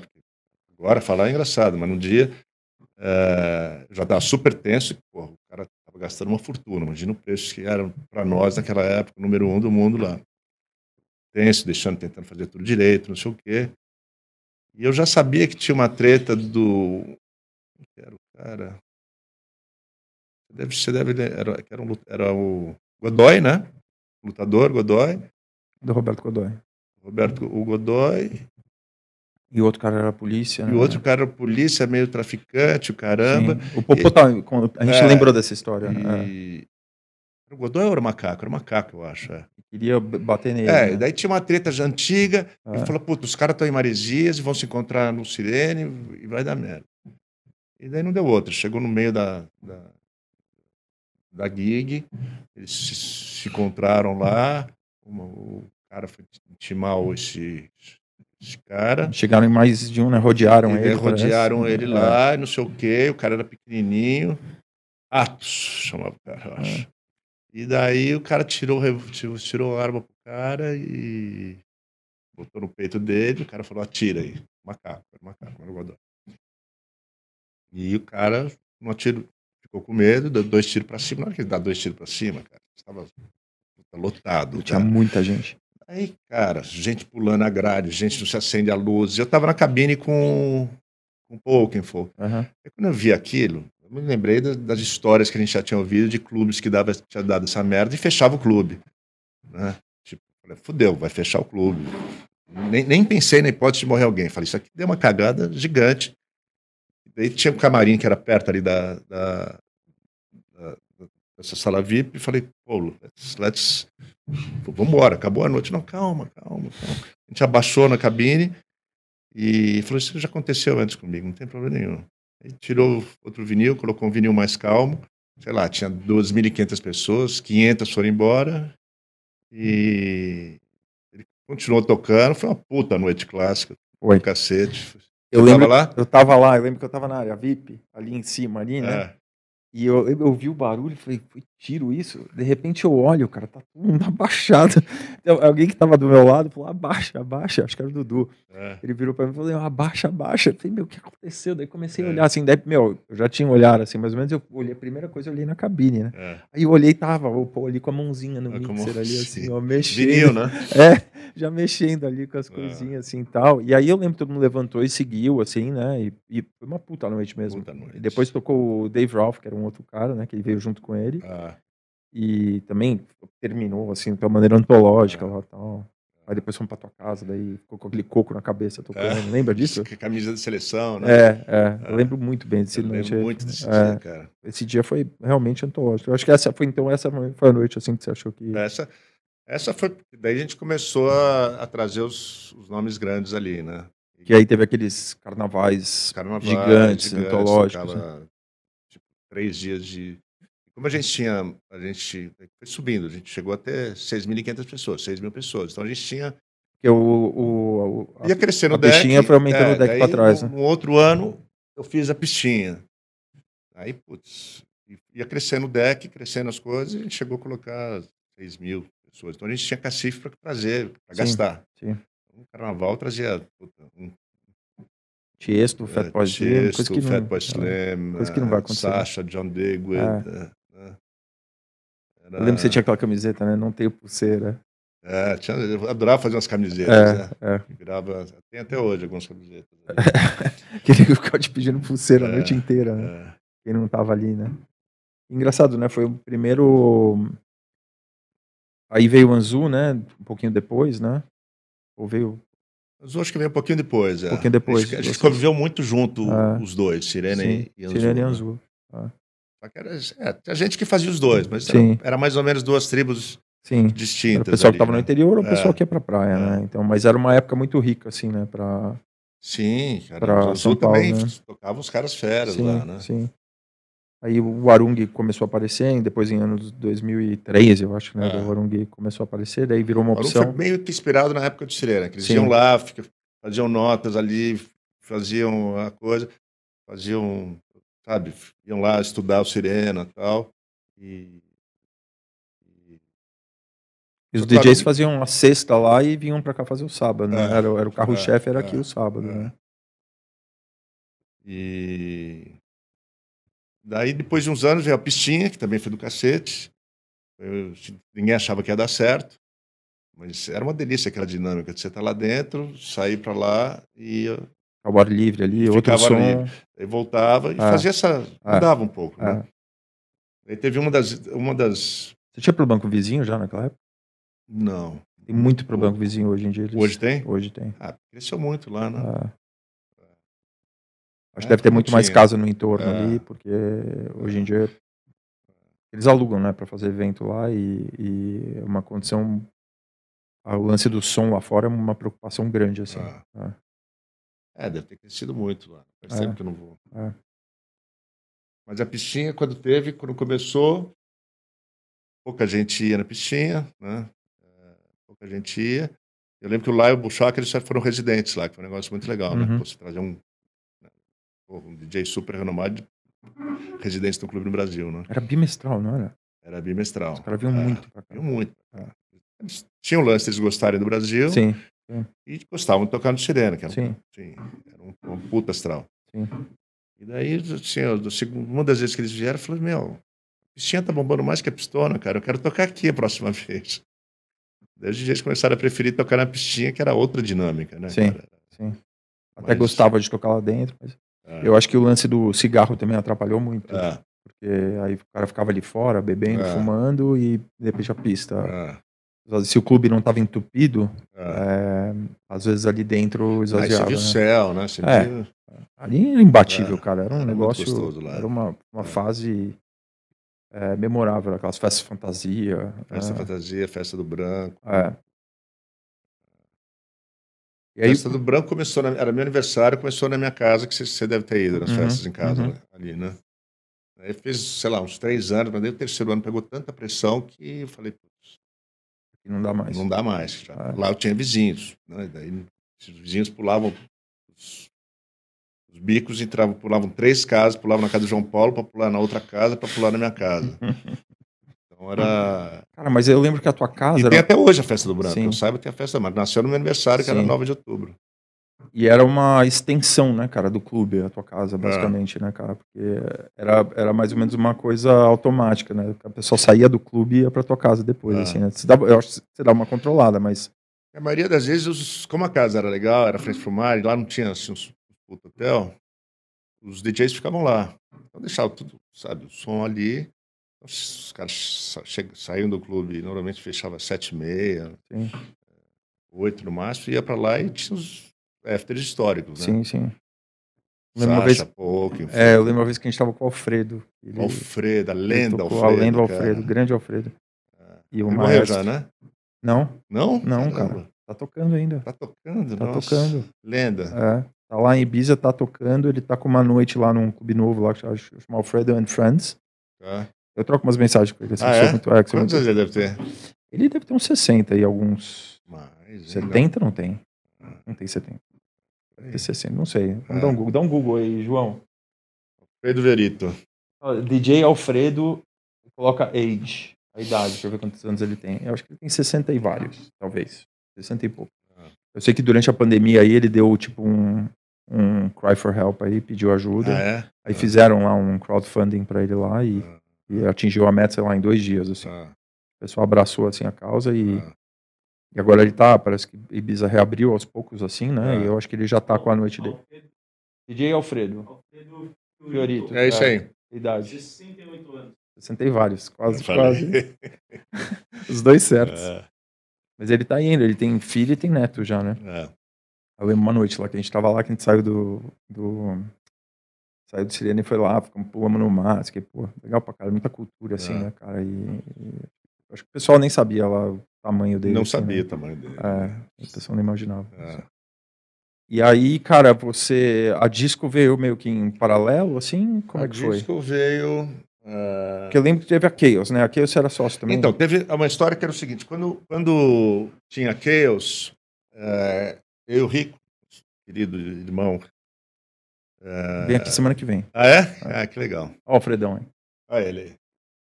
O Rico que eu amo, puta irmão, que já passamos muita coisa juntos, adoro ele. Eh, a gente, acho que a gente até estava essa época junto em Miami. A gente, ser. tava, a gente tava, ia trazer uma boate de Miami que chamava Living Room. Living Room. E A imagem do Sirena, um João. Procura a imagem do Sirena. para competir com para competir pra, na época tinha Tails né e a gente ia montar até era eu Rico e o Miltinho Tá. Ah, e fomos para fomos para Miami e tal fizemos um monte de reunião com o Eric depois tem até uma passagem engraçada que eu posso contar da Madonna É, e fechamos com o Eric para trazer a Living Room que era uma boate meio no formato da disco só que daí a Chaos é, pegou fogo e os, os sócios da Chaos iam montar a Chaos de novo. Daí falei, puta, vamos competir, vamos montar uma boate na mesma época que eles, né? E daí acabou que a Chaos não abriu, eles montaram a disco. é, e depois de abrir, me chamaram para sócio. Chamaram eu e acho que o Rico também. Acho que o Rico não estava na, não tava na versão original também. Não, Na versão é. inicial. A versão original era o Juliano, Carioca, O Armandinho Armandinho, o Gui. Gelp e o Gui. e o Gui. Era isso. É. Ah. E o Lazar. O Azar, exato. Nossa, Lazar, dono de clube. hein? Dono de Hoje em clube. dia, hoje em dia tá um luz. nos luz da vida dele. É. Engraçado. E, e daí entrei, me chamaram para sócio, entrei de sócio na disco. Não lembro de quem, quem que saiu, se foi o Tico. Não lembro quem foi que saiu. E aí, E você... foi uma, assim, até que não fiz tanta coisa, assim, se pensar quanto tempo que eu estou fazendo coisa, assim, mas as coisas que eu fiz, eh, a maioria delas durou muito tempo, né? O Sirena está aberto até hoje. Né? O disco durou 15 anos, eu acho, né? Bastante, tempo. né? É. Puta case, né? É, Ah. dois puta cases. O café tá aberto até hoje e vai longe também, né? Música de Floripa, né? Também encontrou, tipo, é um produto único lá. Você pode Sim. não gostar de um monte de coisa lá, que até eu não gosto de um monte de coisa, mas às vezes, às vezes esse, esse tipo de coisa, é, primeiro você tem sócios, né? Cada um tem a sua visão. Lá foi muito, o café foi muito dividido, assim, a- as contribuições. E eu tentei impor um estilo musical lá. A vocação do lugar não era essa, né? Então, tipo, a gente levava o Luciano, pra- levamos o Luciano para tocar lá. Nossa, foi uma aventura, o Hã? Luciano lá. Imagina, então, você conhece bem o café. Daí quem fazia mais sucesso, sei lá, o DJ que X, né? É, eu acho que- gastava 10 vezes mais. Então, É. às vezes o lugar encontra a sua vocação. Que a gente deu o exemplo do Sirena, a gente botou o Venâncio, não, não era vocação. Né? Então, às vezes, às vezes, você força uma mão que não, não funciona pro lugar. Né? É, eu acho que o café.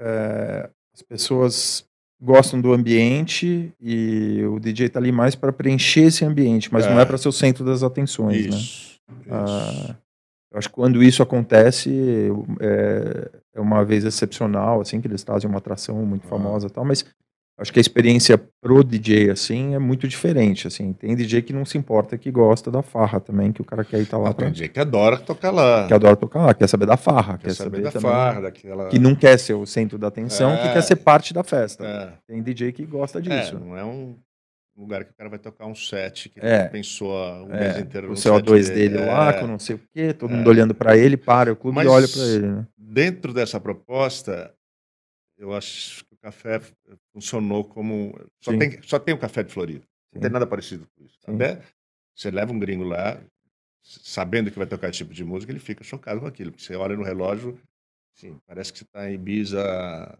às quatro da manhã, você olha no relógio, são 10 da noite. Né? Sim, o sim. mundo está. Sim. E lá é, um, lá é um lugar que. Lá é um lugar que. Ó, favorita no Sirena. Mas seja de época. Coloca, coloca a cara do Dalanese. Acho que Vai aparecer mais coisa da, daquela época lá. É, não, te- cara, coloca Paul Oakenfold Sirena, deve aparecer alguma coisa. Sabe escrever Oakenfold? Os millennials mesmo. É, milênios, é. O Joãozinho tá aprendendo que nem louco aqui. É, nessa- né? É. Mas ele é da Eu- cena também? Ele é, mas eu aprendo, eu aprendo com ele também bastante, viu? Mas essa é a graça, né, É. cara? Essa é a graça. A gente tem que aprender com os milênios.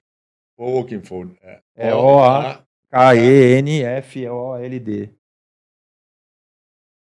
Coloca Oakenfold Sirena. Noite do Tiro. Noite.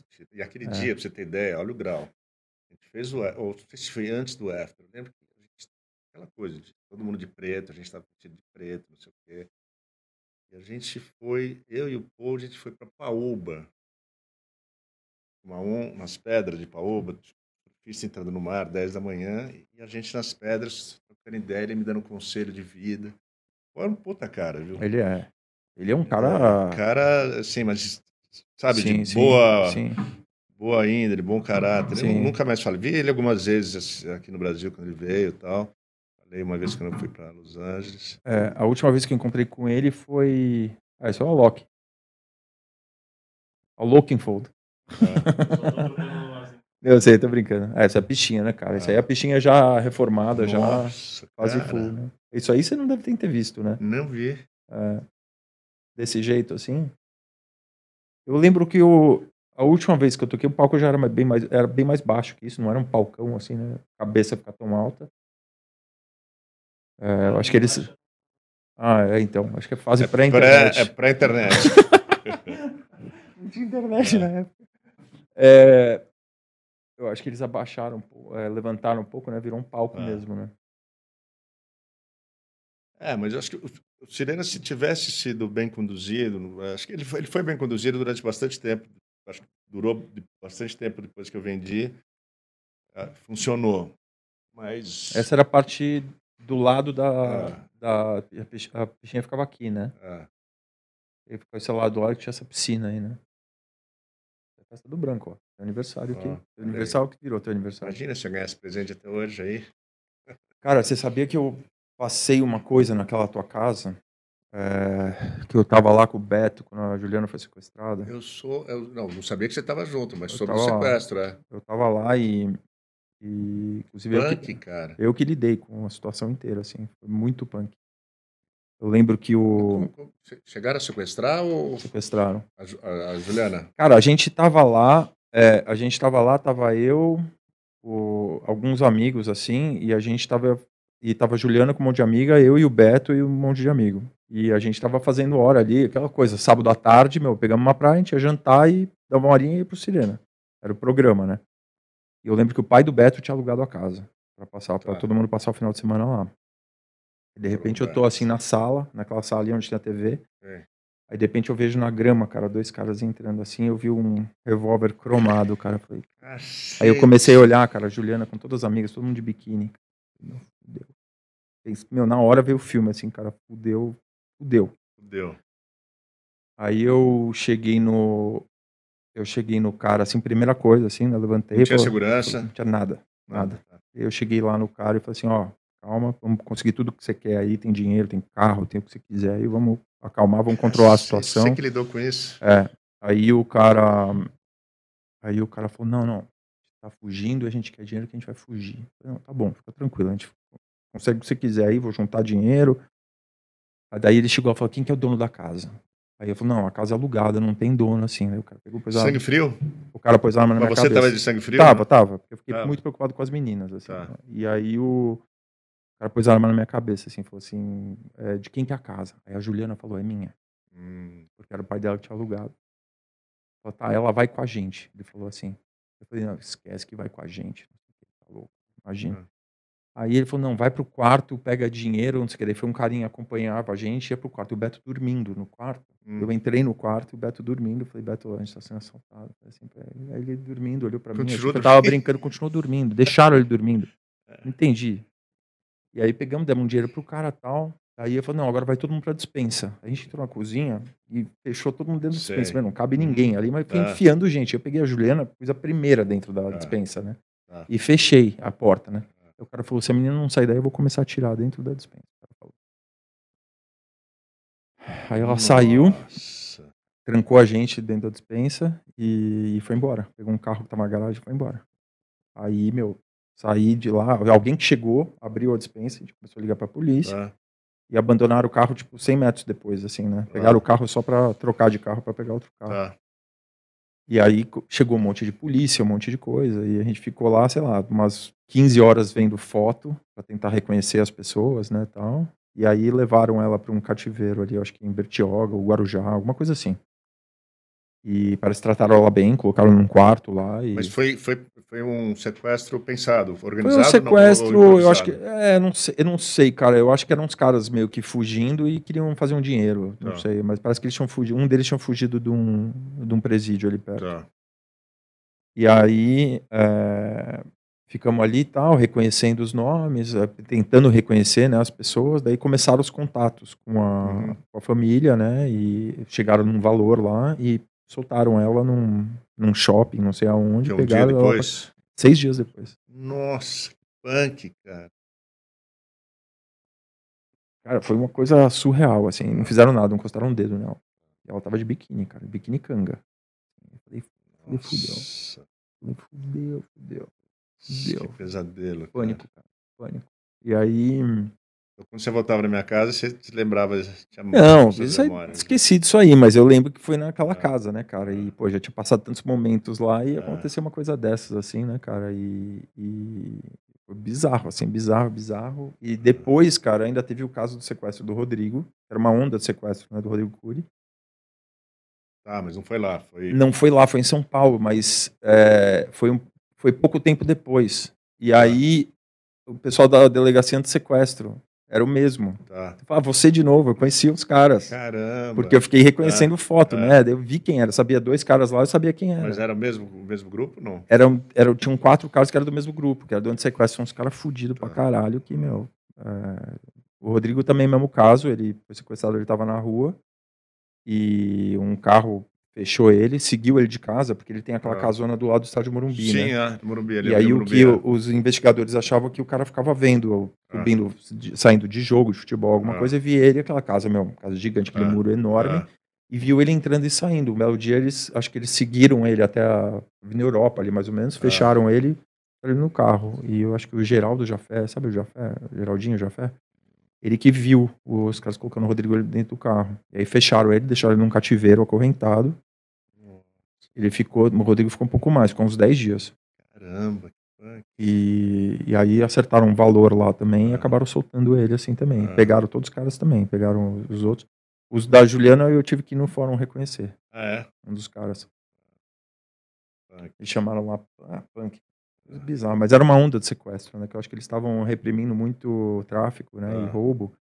E sequestro virou uma fonte de renda, né? Para o crime, né? Ah. Hoje em dia você não vê tanto, assim, né? Pelo menos vê, é. deve acontecer, mas teve uma época que era uma onda, Não, assim, que né? a poli- dizem que a polícia jogou, jogou pesado contra o sequestro. É, né? Contra o é, sequestro, daí é. os caras ficaram com medo. é. É, os caras eram muito bons, cara. É. Os caras impressionantes, assim, os caras. Né? E Teve acharam... o da Billy Diniz, que foi célebre também, É, né? é.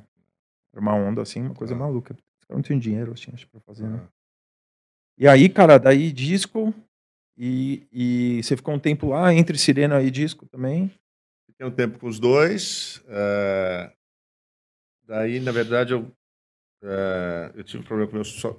Eu fui montar Angra, né? Quando eu fui montar.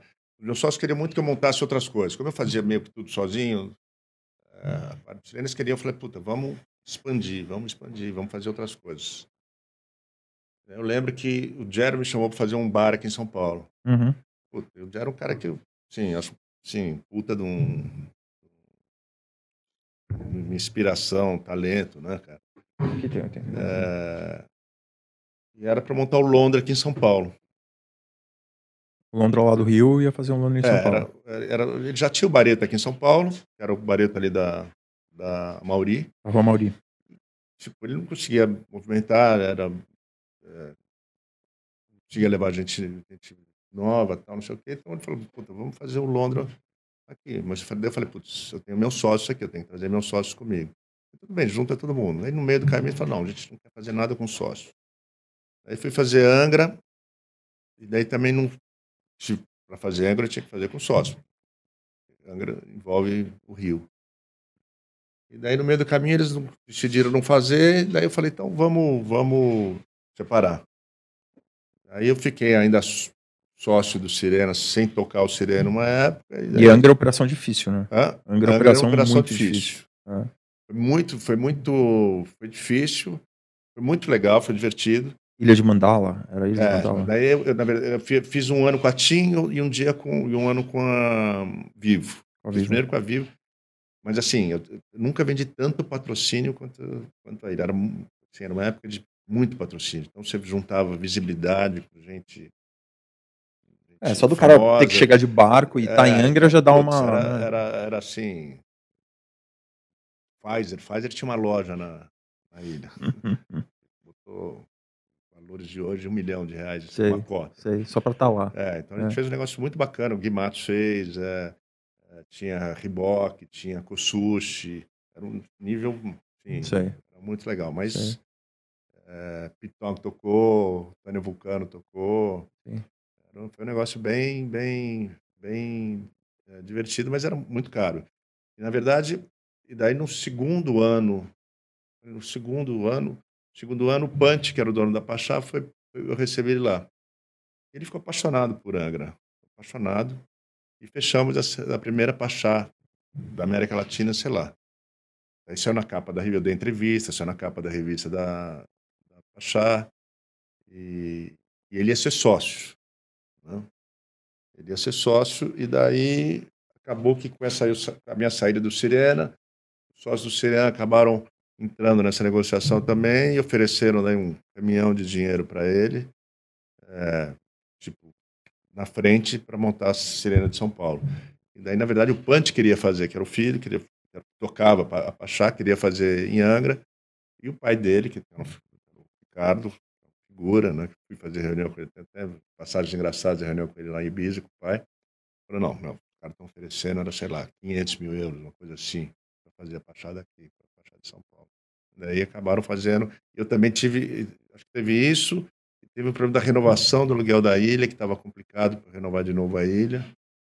E... Mas teria sido complicado. A ilha, Angra é muito complicado para trabalhar assim. Esquece um parafuso, você tem que mandar o barco pegar o parafuso. Depende Mas foi uma época, foi, foi uma época legal, foi, de, sim, me diverti, foi, foi legal fazer isso como trabalho. Assim. E você ficava lá em Angra direto, vinha para São Paulo de vez em quando? Vinha, ficava muito em Angra, é. aluguei uma casa por ano lá e ia muito para o Rio. Uhum. E foi o Rick e o Mário Garneiro de sócio. Então, putz, sociedade era a mais divertida possível. Né? Era divertida. É. É, é. Você chegou aí lá? Bastante. É. Eu lembro, uma vez com o Mário lá, foi muito engraçado. É. Então, tipo, você estava você tava naqueles camarotes que você tinha, os camarotes, você leva para baixo, tinha peixe debaixo é, do camarote. É. Isso que o Punch fica louco isso. É. Meu, isso não existe. Não existe. É. E Angra é muito suscetível ao, ao, tempo, né? Também, né, cara? Também, eu levei. Eu, assim, os segundo verão, eu levei muito azar. Chovia pra cacete. Eu lembro que tinha show do Jorge Benjor, eu paguei uns três cachetes para ele. Ele ia, chovia e não dava show.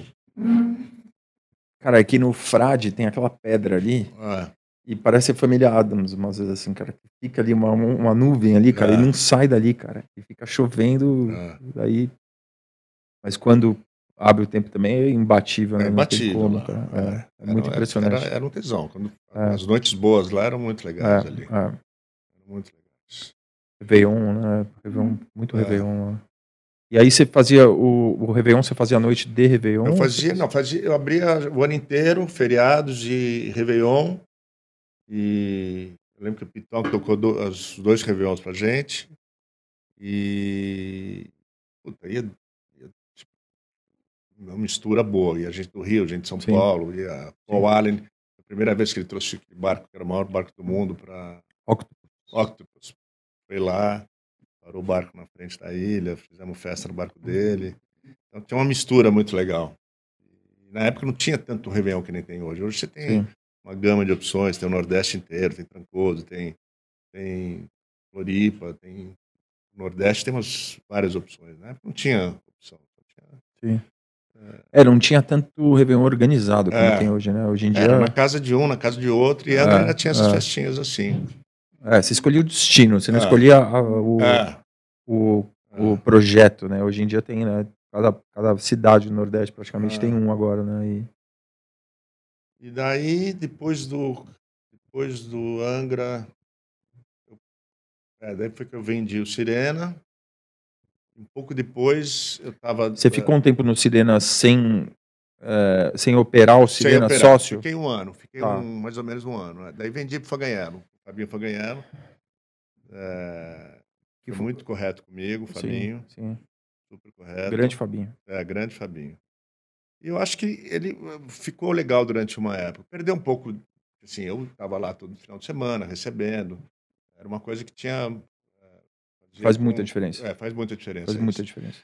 Mas eu, ficou legal durante o tempo. Depois acho que o Fabinho vendeu para outro grupo. Daí, assim, mas se tivesse tocado aquilo lá, bem tocado, nesse período, poderia ser um puta clube como, como Arung é até hoje, né? Sim, a gente sim. era, um, na época, a hora, eram os melhores clubes do mundo. Sim a referência mundial. Era, queria tocar... era um dos melhores clubes do mundo. Como é. você vê, assim, como assim, o clube é, são as pessoas que frequentam, né? a energia, o lugar e a música, né? A arquitetura também conta. A arquitetura Sim. do Sirena no pé Sim. direito, aquele vento entrando, vibe das pessoas, né? Que eu acho que o Suarung também tem. Sim. Acho que o Sirena até mais, com a área externa. É, eu, eu, eu, prefiro a arquitetura do Sirena, ah. tipo, não como, assim, aquela área externa, aquela cabine que é tipo um altar que você vê de qualquer lugar, aqueles diferentes níveis que você tem. Sim. Né? Aqueles, O projeto Guimatos foi super. E daí a gente fazia reforma todo ano sempre com o Guimatos. Sabe? O sistema de som era referência também. Era É. um, era um Que, saudoso logo, que eu Leonardo. entrei, logo que eu entrei lá, mudei e botei o É. Leonardo para É. fazer o som. É. deu um upgrade, a gente mexia É. todo ano, era muito bom. era muito, era diferente. Então, era, era, era, diferente. assim, foi os melhores sons que, pelo menos no Brasil, que eu vi. Era. Era, era muito diferente o som. E o, o DJ poder estar num ambiente daquele lá, né? Cheio de mulher bonita. é, que ele pode tocar o som que ele quiser, do que ele É. gosta, não sei o que. É. Tem aquela energia aí com aquele puta sound system lá. Puta, é, tá no Brasil. É. É, é- É, um- é uma combinação que.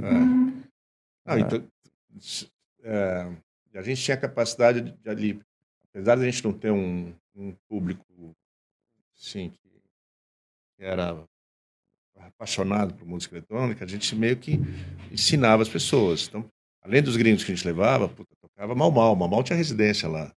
E era um som underground. Sim. Renato Cohen, Mal Mal, cara, vários desses caras. Não tocava, não tocava nada, não via cara comercial tocando lá. Sim. Não via.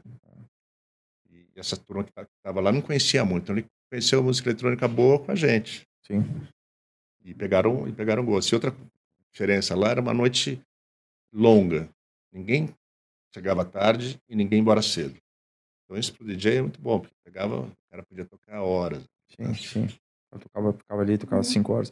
Ah, Eu lembro que na, lá na, na pistinha, lá no, na pista externa, era, puta, às vezes chegava, né, você tinha que tocar sozinho, né, às vezes não tinha nem residente, você chegava lá, você tinha que dar play no primeiro disco e tocar não tinha? até a última, É. última pessoa tinha que encerrar, daí, meu, isso com uns cases de vinil, assim, né, então levava, Nossa, tocava o você lado B, quantos? Levava- cara, ah, levava dois cases, daí você acabava tocando o lado B, você tocava o você tocava dub, sozinho ou tocava com alguém? ah, tocava sozinho várias vezes. Aí tocava, meu, toca- você tocava o lado B, tocava o dub, tocava É. não sei o que, você ficava, eh, cara, usando É. o mesmo disco. Então, o que era legal era que você acabava descobrindo umas músicas, assim, no meio do É. set que às vezes você nem tocava, normalmente É. você não tocaria. E, e as pessoas aceitavam qualquer coisa que você colocava, assim, né, entendeu? Então, se você fizesse uma coisa com substância, as pessoas adoravam. Coisa boa, né? Sim, sim, sim. Colocava qualquer coisa boa e o pessoal gostava. É, é, colocava coisa legal, assim. Isso que era muito bacana, muito interessante de lá, né, assim. é. Porque muda toda a dinâmica. Se, É. se você tem um cara na pista chegou cedo e vai embora tarde, ele tá, ele tá mais à sua disposição do que um cara que tá, putz, e dá uma passadinha no clube. Né? Total. É, o cara comprou já, né, também, né? É, E o cara tá lá, o cara que tava lá era um cara que fazia parte da experiência dele, né? Ele É. ia pra praia, quê? Porque eu vou no Sirena sábado à noite, é. né? Tipo, Era a noite pe- da semana dele. É, vou pegar uma praia legal, passar o final de É. semana em Maresias, mas eu tô lá por causa do Sirena, porque, né, e vai tocar DJX ou, É. né, e vou lá, vou aproveitar minha noite lá, É. entendeu? Ou num feriado desses, assim, que era noite muito, É. muito fortes, né? E, Eu trabalhava muito, mas eu me diverti muito. Confesso Sim. que era, era divertido. Trabalhava muito. Eu gostava da dinâmica de chegar sexta. Eu ia sexta na hora do almoço, voltava na segunda. A casa sempre cheia de gente legal na casa. Uhum. Fazia um esportezinho para compensar um pouco. E aí você acha que esse movimento assim de você ter São Paulo, ter Angra, foi uma coisa que você não conseguiu conciliar mais com Sirena? Por isso que você... Eh, então, daí, sim, eh, teve essa coisa que eles não queriam fazer coisa com, com outro sócio, fazer coisa sozinho. Eu via que não conseguia mais fazer, eu queria fazer coisa com outras pessoas, porque carregar o piano sozinho não, Sim, não era uma coisa que estava me agradando, né? sim. E daí achamos melhor, tipo, continuo tocando, eu vendo, vou fazer minhas coisas, né? E daí eu fiquei com a disco um poucos, eh, sozinho, sem mais nada, e depois logo na sequência, logo em seguida veio o Café da Musique, eu estava Floripa. é, Floripa, que eu estava montando uma, eu estava passando uma temporada em Nova York, cruzei no elevador o Roger, não conhecia o Roger, eu tinha alugado o apartamento da Isabelle Fontana, que era no mesmo prédio dele, Tava descendo o elevador, putz, tá Marcão, tá, não sei o quê. Daí, ficamos brother desde o primeiro dia. Falou, oh, tô pensando em fazer isso, não sei o quê. Daí o Rico veio para Nova York, a gente conversou. Na verdade, não ia se chamar Café da Música, ia ser um clube bem descontraído na praia, em Uhum. Floripa. Uhum.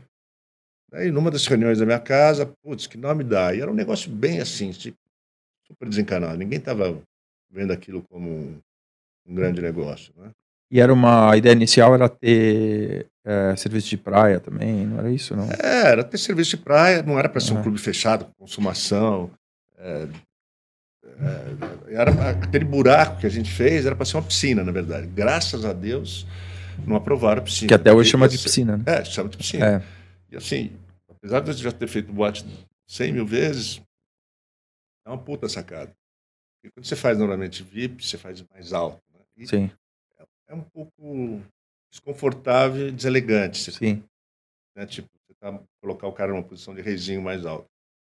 O buraco, você tira essa lado meio arrogante, mas Sim. você mantém a visão. sim. Então, cara, as piscinas, assim, deram muito mais certo que se fosse um outro camarote e, evidentemente, piscina ia ser um nojo lá. Imagina piscina, lá todo mundo na piscina, ia ser custo, caramba. Lembra aquelas E- piscinas da base? Hã? Lembra aquelas piscinas Piscina da da base? base, lembra? Meu da Deus base, do é. céu. Eu lembro uma vez que um cara cortou o pé, pulou ali dentro, meu, ficou meu. Nossa, a base era muito legal, né, cara? Puta, Mas espetacular. era- Mas não durou, né? Porque era espetacular demais, eu acho. É. Não- Era uma coisa de louco, aqueles dois andares lá. né? É, era lindo. E o café, cara, vocês começaram assim, despretensioso, despretensioso e, cara, mas não tinha de São Paulo ainda. não. O São Paulo veio depois. daí, O que aconteceu? O Rico, o Rico tinha feito o Café da, da Música aqui em São Paulo. né? Tá. E até ele me chamou para sócio. Antes de chamar todo mundo, ele me chamou para sócio. Aquele tinha aquela bandeirona do Brasil É, né, no é, bar. é. Tá. E daí, acho que entrou, tinha entrado o Henrique Pinto. Uhum. coisa- Não, não é minha onda, não, não vou fazer o com você, não, Rico. E daí, quando a gente foi fazer o de Floripa, não tinha nome, né? E daí a gente, meu, tranquilo, em casa, tomando cerveja. Ah, que nome dá? Vamos botar Café da Música, então. O Rico falou. Ah, então Uhum. bota Café da Música. Não tinha nada a ver com os sócios do café, o Rico já tinha saído. E daí, quando deu certo, aí até ele negociou com o Cadu ou com o então a gente entra, a gente vai colocar a marca, vai ajudar a marca de vocês e a gente não paga royalty, né? Tá. Daí deu, sim, daí foi aumentando, aumentando, aumentando e virou, aí começou DJ, começou, virou uma balada, virou uma Sim. balada, um day club, balada forte. E lá tem uma. Também é uma batalha lá sempre, né? Com a. Todo ano, sei lá, aparece uma história de gente querendo fechar, de que apareceu o poder É, público. sempre teve. é. Sempre teve, sempre cara. teve. Com, com associação dos moradores, parte da associação dos moradores gosta da gente estar lá, porque Uhum. assim, quando ele foi para lá, ele levou o turismo no nível. É, sabe, Jurerê começou virou. a levar um, né, Jurerê virou uma, os um caras destino, que, né? gastam, aumentou É. o aluguel de casa, né? Levar gringos. E era uma prainha meio saiu- abandonada lá em Floripa, né? Saiu Não era- matéria no New York Times do, do É. café. é. É, então tem isso, mas trouxe barulho também. Mas antes de vocês estarem lá, era uma já prainha tinha- meio abandonada, já tinha né? outros day clubs lá, Sim. né? Os clubes tinha- do Leandro, né? Do, É, tinha do do Leandro. Adegas. Tinha do Leandro, aquilo é, É. tinha alguma coisa. No primeiro ano a gente montou até uma boate também. No primeiro ano a gente montou uma boate chamada Quilômetro 7. Quilômetro É, durou um ano. Oi. Que era com o Leandro, a gente não deu certo com ele, a gente acabou fechando. Ou deixamos para ele. ele- Sim. Quilômetro Mas foi uma época divertida. Mas que era o, era o depois do, do café, né? Depois do café. Você ia pra lá. é. É, Antes do, da boate do Sada lá agora, que tem a Porsche. Porsche. é. Pré-Porsche. É, pré-poste. E essa época daí acabei alugando uma casa lá, fiquei tipo. é, quando eu estava separando em São Paulo, aí fiquei tipo morando em Floripa. Bastante tempo lá, ficava lá, uma época muito, muito boa. Sim. Me diverti também. E aí teve, porra, fez o sucesso que fez. Você ainda é sócio deles? Eu vendi um pouquinho antes da pandemia. Ah, É, então, putz, graças a Deus, é, tipo, passei a pandemia razoavelmente relaxado. Tipo, primeira vez na vida que eu não tenho folha de pagamento. Então, foi bom. Vendi na hora certa. Assim, a marca não era, a marca não era uma marca que podia crescer. né? Eu já estava, assim, não tinha tanta identidade. A gente teve uma oferta boa, vendi. E, hora mas, certa. mas você não era sócio da, da Porsche, né? Você era sócio só Não, me chamaram para ser da época, daí eu acabei não ficando. Né? Eu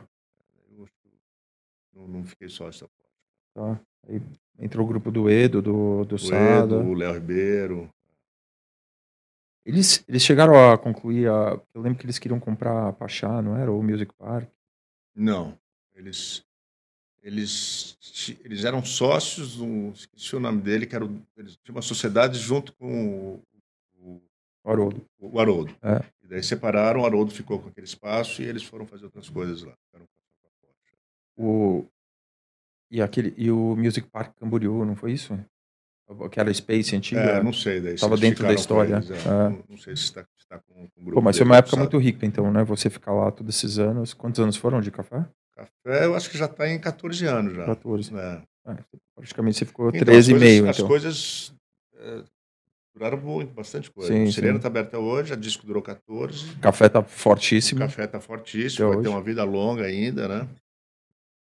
E daí, do depois do café, durante o café, acho que foi antes, não sei se tinha. Eu, daí abri o número, não sei se na época do. Se a disco estava aberto na época do número, ou se já tinha fechado.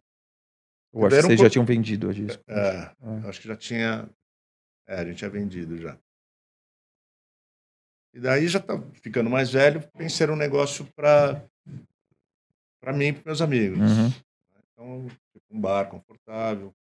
Foi um negócio que eu fiz, que eu também gostei muito de fazer, que eu fiz com puta carinho, muito pensado, muito estudado para fazer o número. É, o já- projeto ganhou um monte de prêmio. é, né? ganhou. A gente ganhou o melhor bar do mundo, um prêmio em Londres e um em Nova York.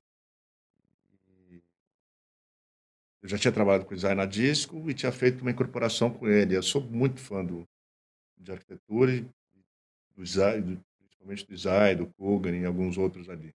Uhum. E então fazer com ele foi assim, puta, puta prazer. E juntei algumas coisas legais que eu gostava. Boa bebida, boa música e boa comida. Era um lugar que você podia tomar um puta drink, escutar uma música boa que parece simples, mas é complicado. Sim. Então, por exemplo, quando a gente foi fazer, desde a época do projeto, eu levei o Lonardes lá e a gente definiu, é, assim,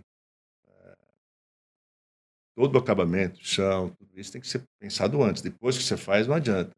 Então, lá você era um lugar que você podia escutar uma música alta é, e conversar.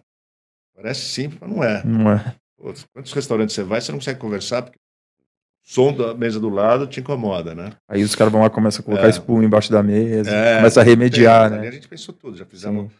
parede revestida para dar menos, menos reverberação. Também por causa dos vizinhos também, né? Também vizinho. Vizinho a gente fez duas obras acústicas e no final não, não deu mais problema. Né? Tá. Durante uma época deu problema. Sei.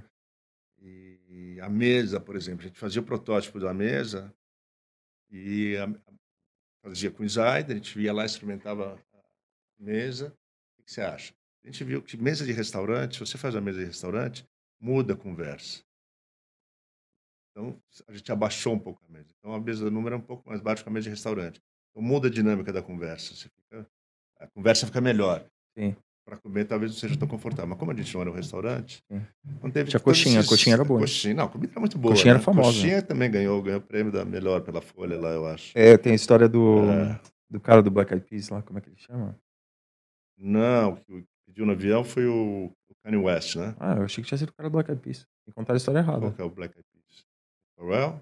Não, cara, Black Eyed Peas. O principal lá do Black Eyed Peas. Fugi o nome dele. Como é que ele chama, João? Black Eyed Peas.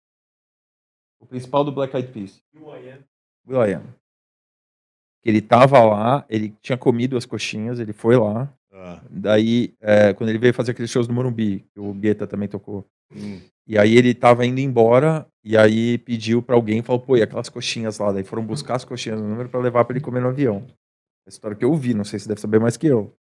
Eu acho que foi com o Kanye West. Kanye West? É. É, pode ser. Ele veio tocar aqui, ele, ele foi Comeu a lá, coxinha? ficou comigo, jantou comigo, e adorou coxinha e pediu para levar todo o jantar do avião na volta do, do número. Coxinha do número. Coxinha do número. Puta, era muito boa aquela É, coxinha, eu muito boa.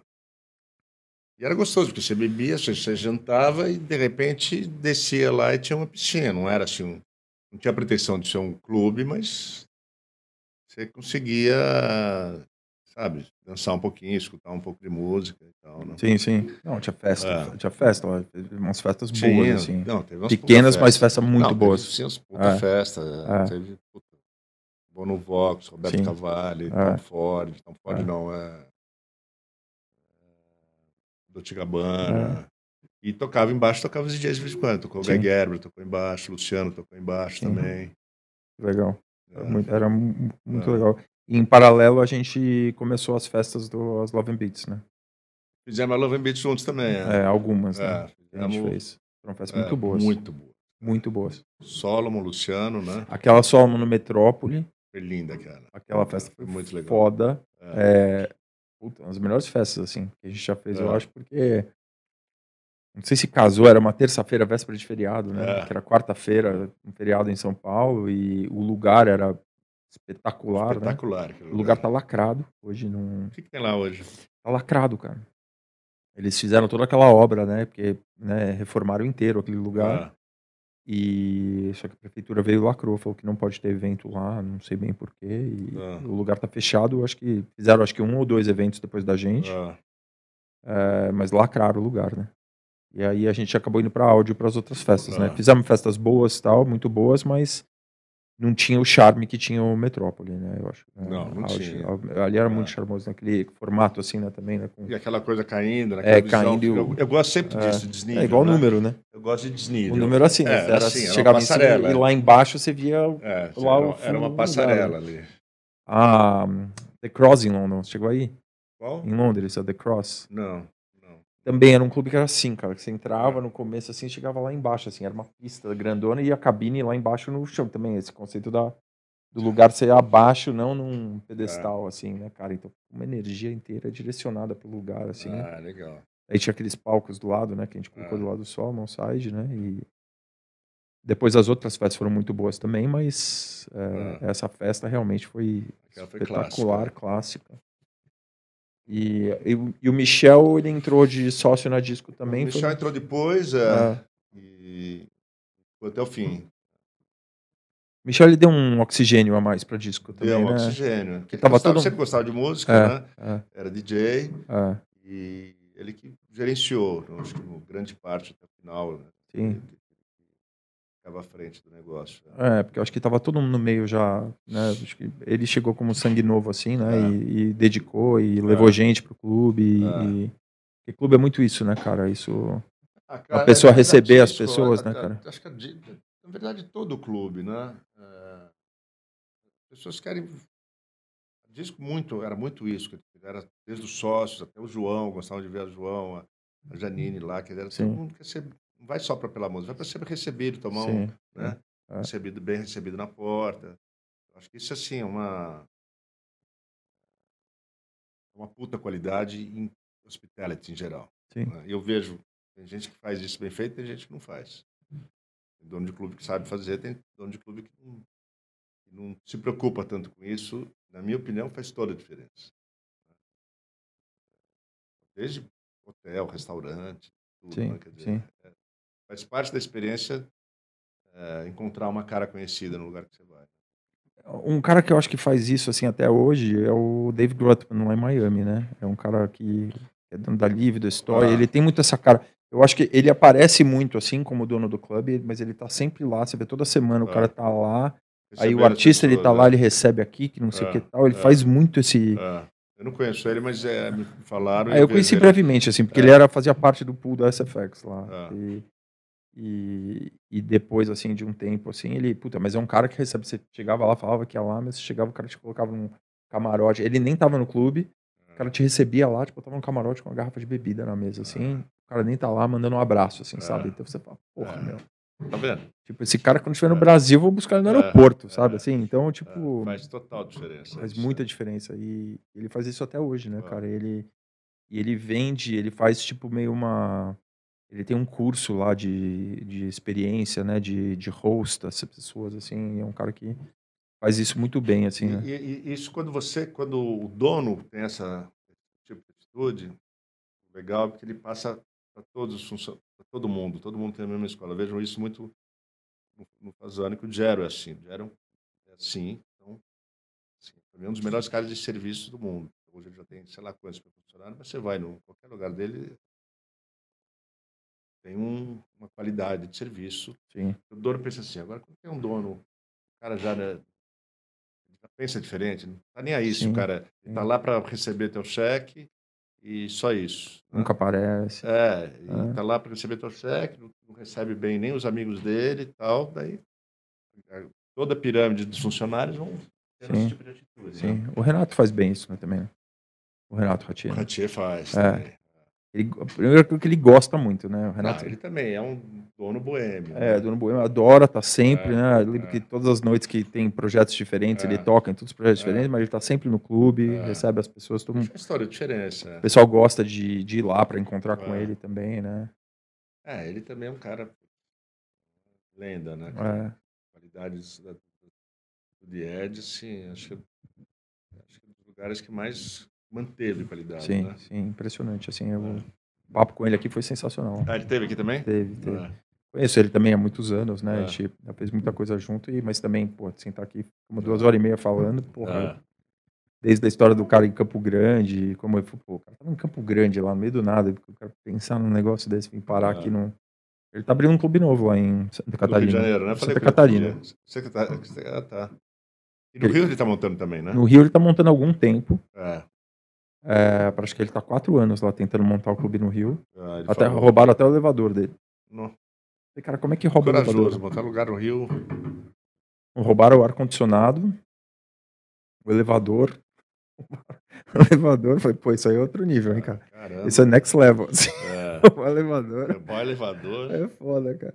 E, mas parece que ele. se- parece que finalmente ele tá no final da coisa lá. Ah, E que é um clube que é um espaço cultural, né? Que tem Ah. o clube, vai ter um negócio que é pra Galeria. galeria de Ah, arte ah. e até tem um lugar ali pra A ele. gente conversou de fazer coisas juntos, mas acabou nunca, nunca rolando assim. É. Ele não gosta muito de sócio. Ele É, não né? gosta muito de sócio. Mas ele foi sócio do Arung, Foi sócio do Arung. Mas- É. brigaram lá, eu acho.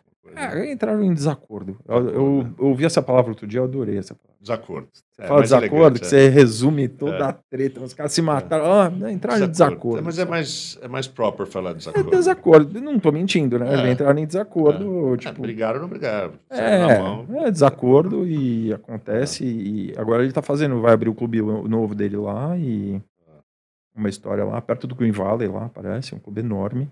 Clube grande, é? Enorme. Enorme, cara, com capacidade até de ter banda, assim, fazer um show de um. Puta, Vai ser bem feito, hein? É, o capricho do cara Ah, é muito impressionante, assim. né? É, ele tem, é, tem uma, um lugar lá que ele vai morar lá, assim, né? Porque é uma propriedade enorme, né? Ah. aí ele, aí tem o, tem o clube que é o, um palco que vai ser o The Edge, aí vai ter um palco assim, que é mais ligado a techno, aí tem uma área que pode fazer um palco externo com um show para 50 mil pessoas, se ele quiser, assim, sabe? É uma, negócio- é uma coisa do Renato, cara, de É mega. loucura, sonhador, assim, sabe? Ah. Visionário, assim, todas essas coisas dele, assim, né? E É, porque lá tem, tem uma cultura para música eletrônica muito diferenciada, né? Tem, não sei tem. por que que Camboriú tem essa... Ou foi o Arung que... Não sei- se... Acho que foi um encontro das, das, das duas coisas, né? Eu acho que a região, lá- a região ajuda e, e Balneário é um lugar onde é, o pessoal vai tirar férias, né? É Ah. tipo Maresias, assim, porque Ah. o, o cara que tem uma casa em Porto Alegre, às vezes ele mora em Porto Alegre, mas ele tem uma casa Ah. de veraneio lá em um apartamento lá em Balneário. É, o cara que mora, pega o cara que mora em Brusque, pega o cara que mora em Joinville, tudo ali junto ali, toda aquela região ali.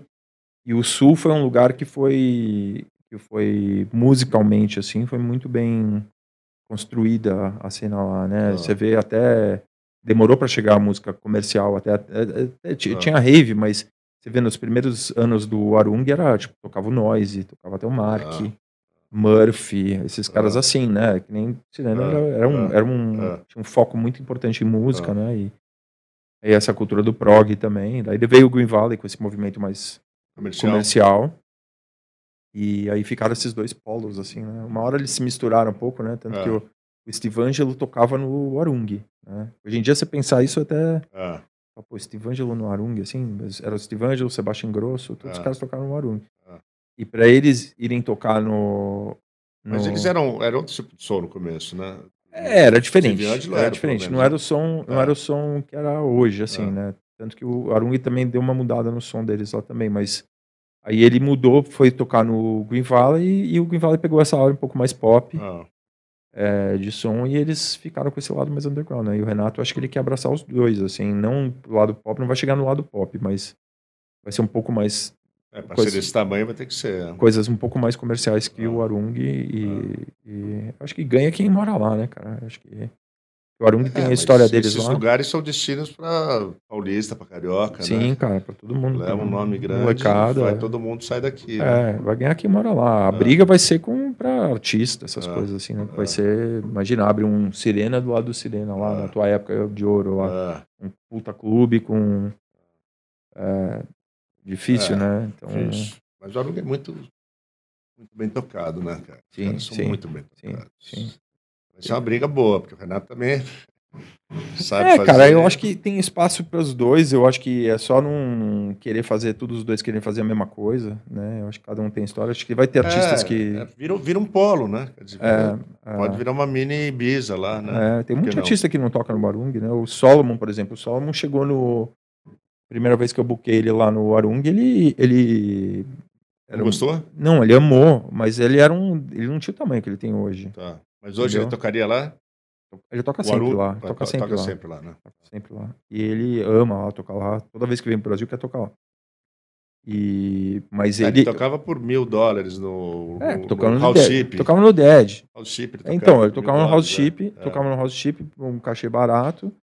E, e, mas o Arung foi atrás desse cara. Ele pegou um cara que era um cara não tinha tanta expressão e pegou, jogou o cara na pista principal deles lá pro cara tocar a noite inteira deles. Entendeu? Solomon. É, o Arung, o Arung fez isso, faz isso com um monte de artista. Ah.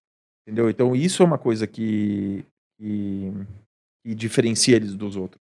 Assim, sabe? Porque ele dá chance para um cara desse, depois quando o cara cresce, o cara o cara valoriza, dá valor e os caras, óbvio que eles aumentam o valor do cachê dele também. O cara vai aumentando, vai dando mais retorno, tem esse ajuste do, do valor do cachê, entendeu? Mas é, é um processo doloroso sempre.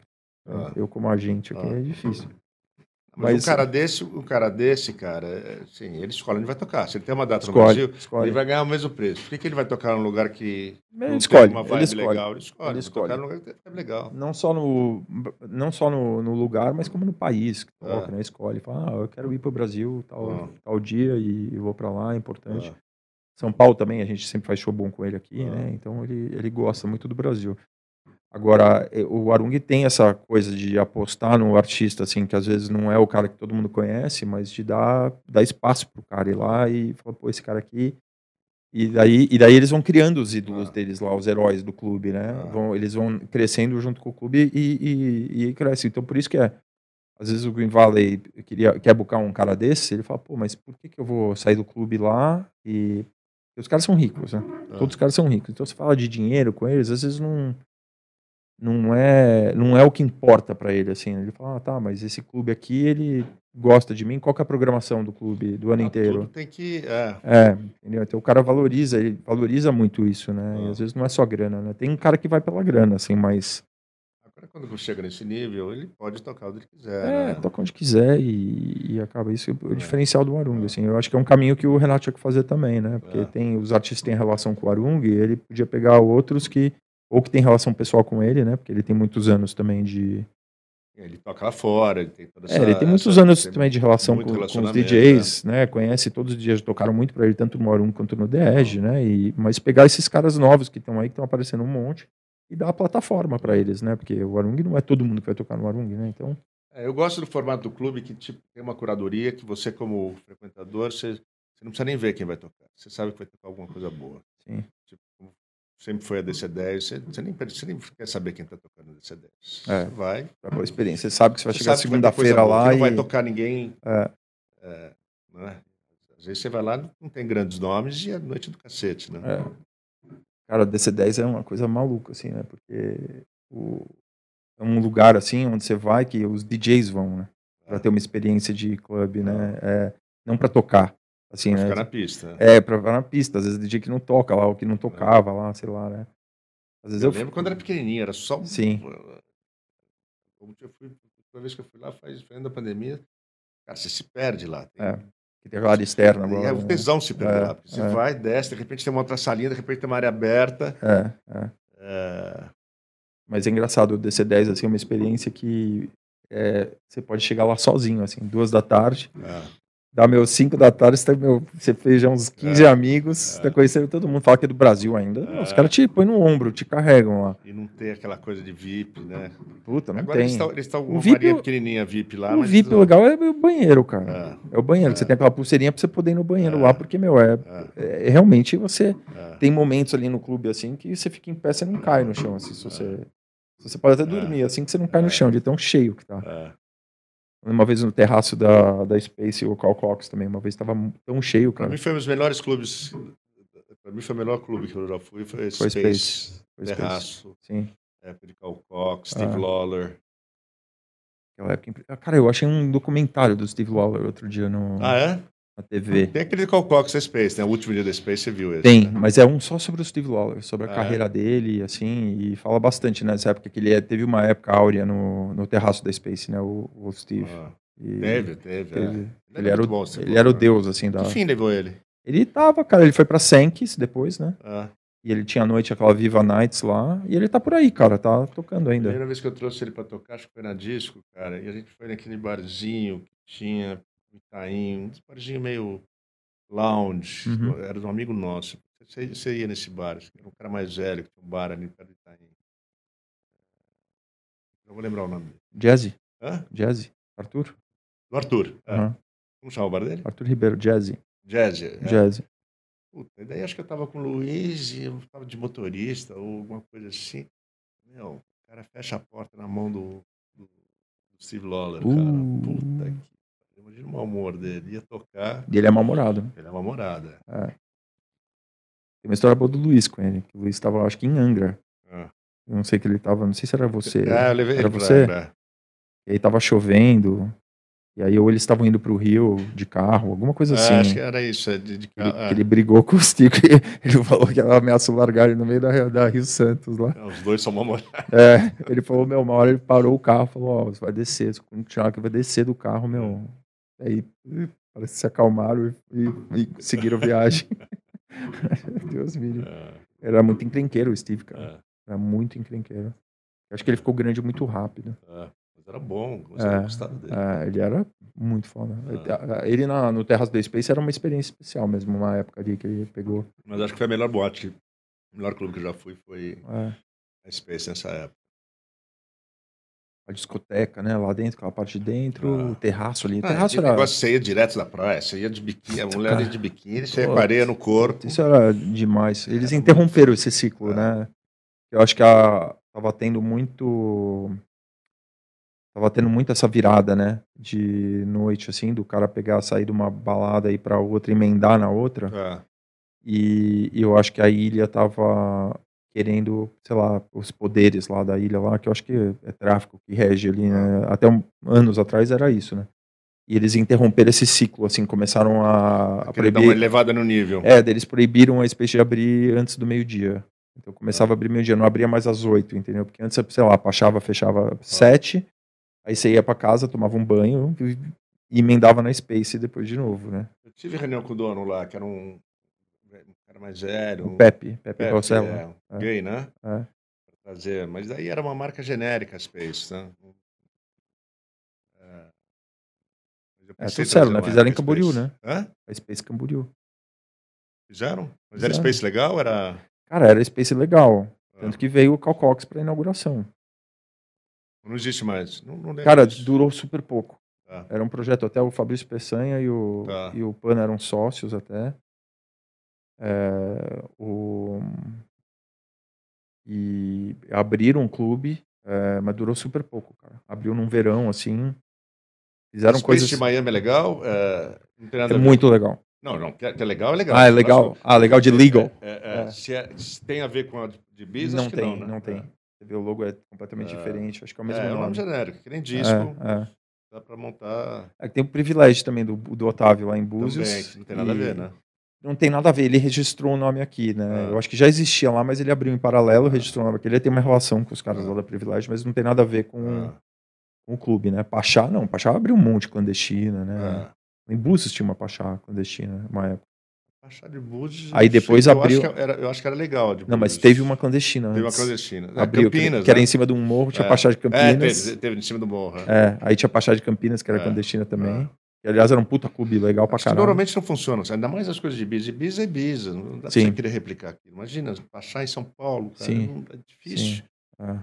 E aí, e aí é, também eu acho que vulgarizaram muito o, o negócio da festa da Pachá, assim, né? Também Ah. tinha festa da Pachá em todo lugar, assim, Ah. nos lugares, assim, que não tinha nada a ver com a identidade da marca, assim, né? Daí Ah. ficou muito...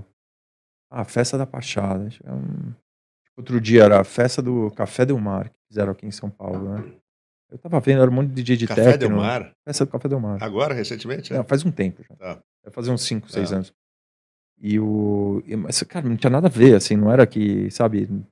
é, Era uma festa num lugar, tinha o nome Café Del Mar, só que não era nem no mar, nem no. E a música Tocando também. techno. É, exato. Era um, Ah. eh, tocando uns house, meio não sei o que, Ah. tech house. Umas coisas assim, né? Que o pessoal vende, né? Pra. É, normalmente não funciona esse negócio de É. você pegar uma marca de fora, trazer. Sim. É, mais coisa de Ibiza, quer dizer. sim. É, é aquilo lá, né? É. Depende muito da experiência, né? é, Ou faz a loucura que a gente fez, que a gente fez o Tomorrowland, que trouxe o Tomorrowland inteiro pra cá. Não, mas daí sim, daí vocês trouxeram Tomorrowland, não é, não, vocês não estão pagando uma marca, né? Não, é, a gente fez um, o festival aqui, né? é. A gente pegou o, o conteúdo do festival, É, enfiou, no, cacete. enfiou Nossa, navio e trouxe pra cá. histórico, É. Foi histórico. Acho É. que foi coisas mais bacanas que já teve aqui de música eletrônica. É, é, foi demais. Assim, Quantas pessoas foram? Foram 160, 180 no primeiro ano, total, e no segundo ano 160. Caramba, Aí tiraram da tomada. nossa, que trampo que deve ter sido, hein? Cara, trabalho hercúleo. É, Ao mesmo tempo muito gratificante, né? É, Mas muito difícil, cara. Muito difícil. E bagunçou tudo, né? Pra todo mundo, né? Ah. Todo mundo que produzia evento também, né? O cara que tinha o festival lá, sei lá, o Eric dono da, da Experience, o outro que é dono da Tribe, o outro que é dono não sei o quê. De repente chega um negócio desse assim. E buca todos os artistas que existem no planeta, sabe? Assim, tipo. Ah. é, Mexeu com o environment todo, né? Porra, total. Era um tsunami, né? Sabe o tsunami quando ele. Antes dele chegar, que ele seca a Ah, praia. tá. Você vê que, meu, é isso que acontece, cara. Tá. Ele chupa tudo que tem antes e depois vem varre tudo depois, né? Então a cena, as pessoas da cena foram, tiveram um pouco de rejeição a. Eu, eu não- sei se tiveram rejeição, acho que todo mundo gostou por ser, por trazer atenção ao Brasil, mas atrapalhou, bagunçou tudo muito, Tá. assim, entendeu? Tantos, Tanto o mercado para DJs nacionais quanto internacionais, Tá. assim, mudou muito. Teve, um- teve uma mudança forte, assim, no, e, mas ao mesmo tempo era numa, num momento de queda do EDM, né? O Tá. EDM estava muito popular, Ah, e aí 2016 começou a mudar, assim, a curva começou, daí começou a subir um pouco esses artistas de EDM começaram a com aqueles cachês estratosféricos, Ah. né, que estavam ganhando muito dinheiro no mundo inteiro. Começou a ficar inviável para o Brasil, com dólar Ah. a 4.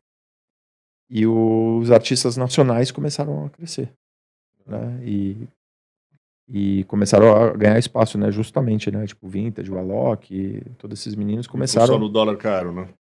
é, não, é, acho que foi um conjunto de fatores, né? O dólar caro, o valor alto desses headliners e o o- eles subirem de qualidade também esse o artista E nacional. tocando o que o, cara- o pessoal queria escutar, quer dizer, sabendo. É, acharam uma frequência Uma ali frequência que, o, que o brasileiro que o- gostava, que o é. brasileiro gostava, que era um som que era não era esse som EDM, que é um som feito para festival, Ah, ah, que a molecada fazia um som no estúdio pensando no palco do Tomorrowland Ah. e aquele PA de line array com o tiro longo. tá. em vez de pensar daquele som quente com bastante baixo para Tá. clube, né? Que é o que, que faz o pessoal dançar. Uhum. É a diferença é o pessoal pular ao invés de dançar. Ah, entendi. Entendeu? A música mudou, o house Tinha mudou. pensado nisso, é. O house mudou dessa época, assim, que era o, era o Eric Morillo, que era o, o cara mais forte que tem, daí veio o Swedish House Mafia e veio o Guetta, assim. Aí mudou tudo, assim, né? Ah. Entendeu? Então. E aí entrou esse Brazilian Bass aí, né? Que eles chamam, né? De. é, Inventaram um nome lá, novo agora. Nos Estados Unidos eles tão, inventaram um gênero lá, que é esse som brasileiro. Que até o Tiesto tá tocando. Ah, é? É, tipo, Ah. virou referência, assim. É, então mudou muito, né, cara? Mudou tudo, comportamento, mudou tudo e, e, e aí a música mudou, em geral. E aí começou a aparecer outra coisa. Hoje em dia, O que é legal é as coisas que estão legais hoje na Europa, assim, isso, que é, isso é bacana, Ah. assim, também. Não o pop, mas artistas que nem o Solomon, assim, o Tale of Us, ou, ou é, Black Coffee, Ah. viraram artistas que você consegue fazer um evento e vender... se- Frequenta o mainstream, mas ainda toca um som. É, você consegue fazer um evento com um cara desse vender 6 mil ingressos, entendeu? Coisa que, coisa que você não conseguia antigamente, né? Tipo, porra, ó, é, às vezes você fazia um artista, sei lá, o Luciano, a gente fazia lá no, na Audi, vendia, sei lá, 2.500 ingressos ali, Ah. sofria e tal, mas hoje em dia você vai fazer uma festa bem montada, assim, com um line-up desse tipo, assim, com o artista expoente da época, você vende 5 mil Ah. ingressos. É uma coisa que a pessoa está consumindo muito esse tipo de música agora, né? Então, é um momento é, eu ve- interessante. Eu, vejo essa geração nova, assim, que se você colocar coisa, coisas boas, eles são curiosos para escutar. Sim. Eles estão com uma, uma vontade de conhecer o underground, assim, de Uhum. música. Né? Uhum. Você tem que mostrar para eles ali. É, mas Tem que dar essa opção. Essa- nessa linha que você falou, Solomon, Black Coffee, Tell of Us, né? Sim. Eu acho que é, isso aí virou pop, assim, de hoje em dia. É, Né? Você falar que é underground, assim, é, é complicado você falar, porque é, não é mais, né? Não é mais, Virou é. o pop de hoje, é isso, né? Óbvio É. que tem música comercial que é muito É. diferente disso, né? Os, é. é, agora, é, esse som, assim, você não consegue mais chamar de underground. O underground virou techno. é, por exemplo, você vê pro- programação de eventos, assim, tipo um, digital ou, ou time warp, assim, né? Você vê o techno É. dessas meninas, tipo É. Nina Kravis É, ou a Millie Lenz, assim, É. ali, eu acho. E também dentro do techno, você vai falar que é underground, os caras vão falar que não é também, né? é. Mas é um som que é muito diferente do que você está acostumado a ouvir, assim, que você depende Mas de você outras vê a coisas. música assim. eletrônica com, crescendo como, assim? Cara, é, eu, eu acho que al- alguma coisa vai mudar é, depois dessa euforia toda mundial aí. É, é, eu acho que teve um. Todo mundo que eu converso, que é produtor, tava com inspiração zero durante a pandemia, não conseguia fazer música. Ah, é? É, porque ou não tinha os shows para alimentar, ou quem foi fazer música foi fazer outro tipo de música, música mais ambiente. Você viu o álbum do Solomon hoje? É, é, Ele tá com um álbum novo? tá com um álbum novo, Tá. tem uma música com o Jamie Foxx cantando, Tá. um monte de coisa legal pra Ah. caralho, aliás, no álbum, mas, mas é muito pouco Pista. pista, assim, sabe? Tá. Entendeu? Então, é, o que eu acho que agora é, as coisas vão. Eu acho que House tá muito forte, como sempre, assim, né? Tá. Eu acho que. é, mas eu acho que vai mudar, eu acho que vai ter alguma coisa. E a gente vai ter um. É impossível passar por um processo desse ileso, né, cara? Foi um. Não Foi dá um- passar ileso. foi um processo de tá guerra, né? um processo de guerra. É se guerra, fosse a eu- Segunda Guerra Mundial. É, exato, eu É, não. O mundo vai ter que vir diferente, um né? inimigo invisível, mas é, uma, É. é, é um cenário de guerra, né? É. Você- coisa que a gente nunca passou, né? Nunca passou. E É. meus filhos estão passando, assim, que é de ficar fechado em casa durante seis meses, assim. Ah. né? Acho que foi seis meses que foi o período, né? Que foi mais grave ali entre março, que trancou mesmo. Não, e- tem coisas que as pessoas estão repensando a vida mesmo, sim, de mudar de tudo, né? Sim, dizer, sim. Hoje estava vendo a a Google diz que de agora em diante são semana de três dias só. Dos, dois, dois dias da semana vão trabalhar em casa. Isso já muda toda a dinâmica da vida, né? sim, sim. É, cara, eu acho, eu acho que esse. Eu acho que isso é insustentável, minha opinião. Ah, Qual parte? de você ter três dias da semana só com presencial, gente presencial trabalhando, Hum. porque o processo de trabalho é, você perde muito no online, assim, é muito diferente a dinâmica. Por exemplo, você tá, por exemplo, a gente vai fazer um evento juntos é, daqui a três meses.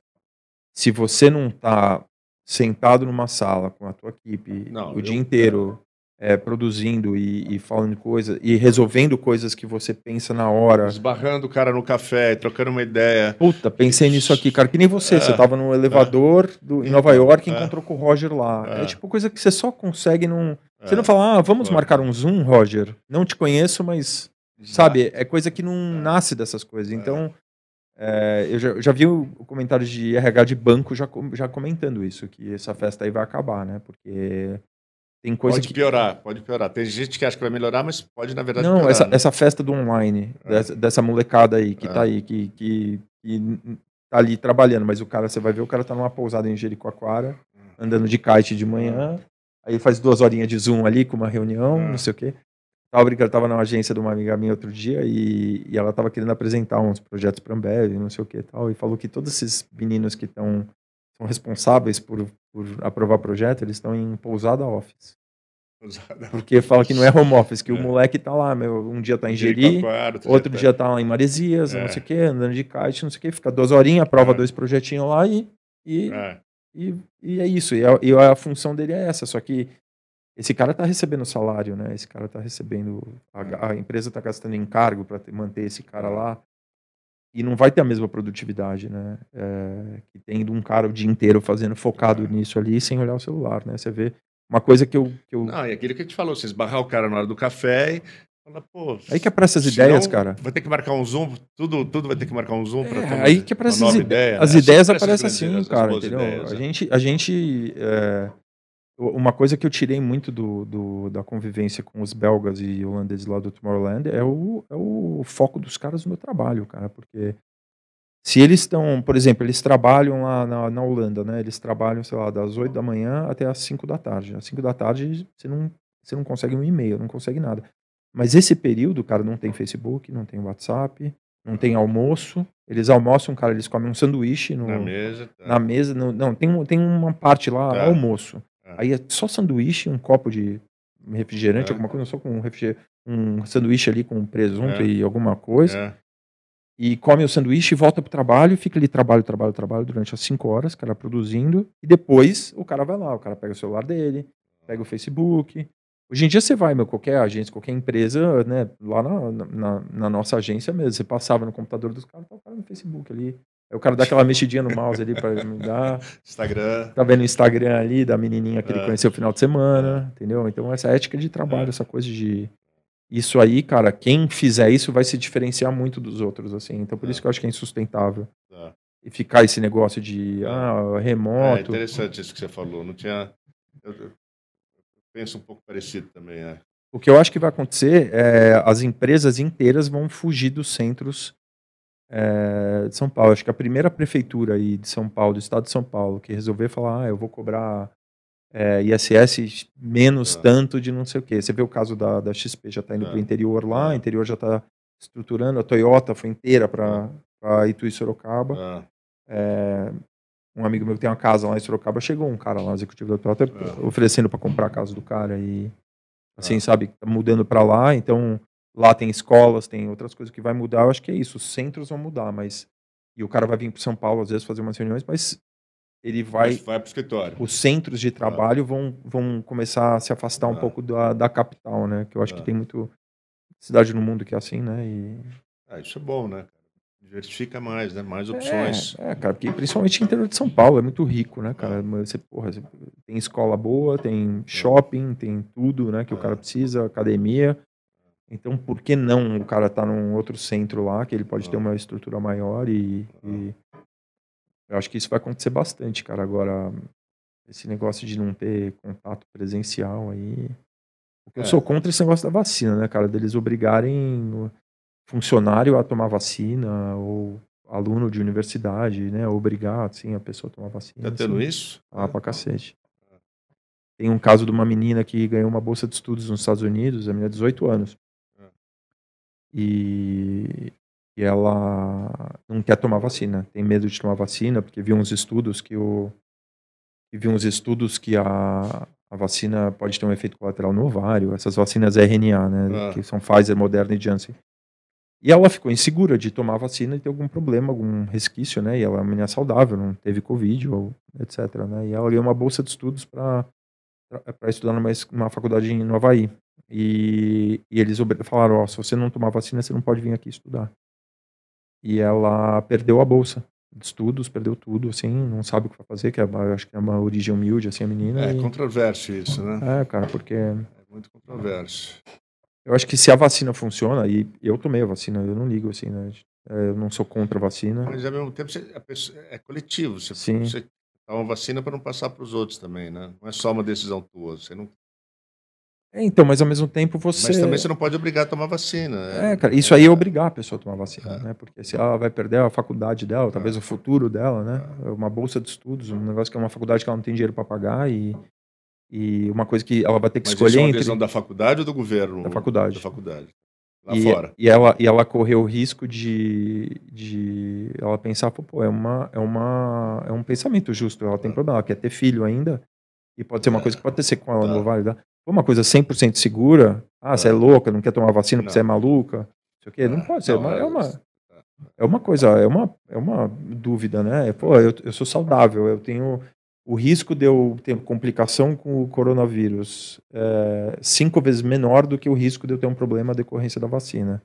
É uma decisão matemática, né? É. Você pode chamar de negacionista ou, ou o que quiser chamar de bolsonarista, terraplanista, pode falar o que quiser, né? Mas é uma conta matemática. Que você fala, pô, eu prefiro não tomar porque eu não quero correr esse risco, né? Mas. Você pegou a corona não? Não peguei. Não peguei, mas eu tomei vacina. Eu não sou contra a vacina. Eu vacino meus filhos de todo tipo de vacina. Não quero vacinar de Covid. Justamente por isso, que eu acho que é uma vacina experimental. Mas eu não ligo, eu tomo. Eu, não, é. É, eu, eu, pessoalmente, assim, só acho que meus filhos, um tem 9, outro tem 11 anos. Um... Não tem que tomar. Cara, é matemático. O Zebal estava falando isso outro dia, né? O, ele, é, é uma escolha matemática. Você é abaixo de 30 anos, é. a chance de você ter problema em decorrência da vacina é cinco vezes maior do que você não tomar a vacina e pegar Covid, assim, e ter algum problema em decorrência do Covid. É, é difícil discutir com matemática, entendeu? É probabilidade, tá ali a conta matemática. Fala, ah, pô, não, pegar e passar para os outros, ok, mas é, qual o limite disso, né? E, e, não, no caso que você falou da mulher, até entendo. Tem essa coisa de gravidez que você falou, né? Agora, pro resto às, vezes o cara tem, às vezes o cara tem é, tendência a é, trombofilia, uhum. e a, a Janssen e a AstraZeneca têm casos de problema ah. de trombofilia. É... Ah, daí. É, enfim, cara, tem um caso monte. Por caso, é. é, RNA falaram que dá problema de miocardite. A, a Janssen falaram que dá problema. Tem gente que teve a síndrome de Guillain-Barré também, que é uma hum. síndrome de coordenação motora que você tem. Caramba. Não estou falando que. Estou falando que é todo mundo tomar e vai ter o negócio, mas é um risco. É um risco que se assume. É a mesma coisa que eu falei, cara. É o risco que se assume quando você vai sair na rua aqui. Você sai na rua, você toma um risco de ou tomar um tiro, ser assaltado, ser atropelado. Coisas acontecem, merda. É. é aquele adesivo, né? Shit happens. É. Mas, mas é, você calcular esse risco e assumir esse risco por vontade própria é uma coisa. Agora, você ser obrigado a assumir esse risco. Sim. É, tá. Vacina de febre amarela, cara, você é obrigado a tomar uma vacina de febre amarela. Você vai viajar para algum país, vindo do Brasil, né? Teve é. surto, você é obrigado a tomar. Mas a vacina de febre amarela está aí há 30 anos, né? Uma vacina comprovada aí que. De agora em diante também, todo mundo, grande parte da população tomou, tamo, é. o risco de ser fatal vai ser. De, de pegar, a gente pode até pegar corona, mas de ser fatal vai ser muito pequeno, né? É, muito pequeno. Mas é que você tem que calcular esse risco. Entendeu? Você calcula esse risco. O risco é maior de eu pegar corona e ter complicações ou é risco eu acho que a gente que é mais velho, o risco é maior você pegar corona e ter complicações do que o problema de você tomar uma vacina, entendeu? Agora, um cara que é jovem, saudável, estatisticamente, não faz sentido. Assim, não faz sentido. E se obrigar a pessoa.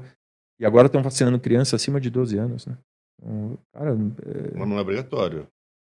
Não é obrigatório ainda, cara. Daqui a pouco eu não sei. Pode falar que para ir na escola não. precisa. O pessoal tá muito maluco com isso, cara. O pessoal acha que vai morrer a qualquer minuto, assim. O pessoal tá muito apavorado. Escola pode ser obrigatório, é? Não, não é obrigatório, mas não. eu não duvido que daqui a pouco cheguem e vão falar: ó, oh, você tem que vacinar. Eu não posso viajar com meus filhos pro exterior se eles não estiverem vacinados. Então, é uma coisa. É, isso aí eu acho que eventualmente eles vão. É, Agora parece que no, na, na, Inglaterra, com essas restrições aí, eu acho que a partir de um dia você. Não, na Holanda, é, eu acho que agora é, você é obrigado a ter vacina ou teste de Covid zero, é, teste de Covid PCR negativo, para você acessar o evento. E eu acho que a partir de agosto não precisa de teste nem de vacina, você pode acessar o evento, evento que você quiser. De, de, evento, aglomeração, festival de música tá. ou de qualquer tipo de aglomeração. Porque na, na Holanda eles têm 250 festivais por ano no verão. 250. No verão? 250. Um por dia. Mais de um é, por dia. Acontecem vários simultâneos, né, em ah. várias regiões do país, né? Ah. E, e, e, eles basicamente eles forçaram a abertura, ah. porque a vacinação deles lá tá, tá no nível da nossa, assim. Não está mais no ritmo, gente, não. É. é um país muito menor que o nosso e está num ritmo. Tá num ritmo. Tá num ritmo bom também, mas não tá. Eles não estão abrindo tudo com 100% de, de população vacinada. A Flórida, eles, eles fizeram o UFC lá na Flórida, em Jacksonville, com 15 mil pessoas no estádio, sem obrigação de máscara, com 30% da população vacinada. E teve algum festival agora na Europa, alguma coisa na Europa? Teve o Exit na Sérvia. E foram testar as pessoas e estavam todo mundo contaminado depois do, do evento. Isso aí foi em março, é, na Holanda. Na Holanda, né? É, ah, mas tá. foi em março. Tá. Março era outra época, né? Ah, era tá. outro.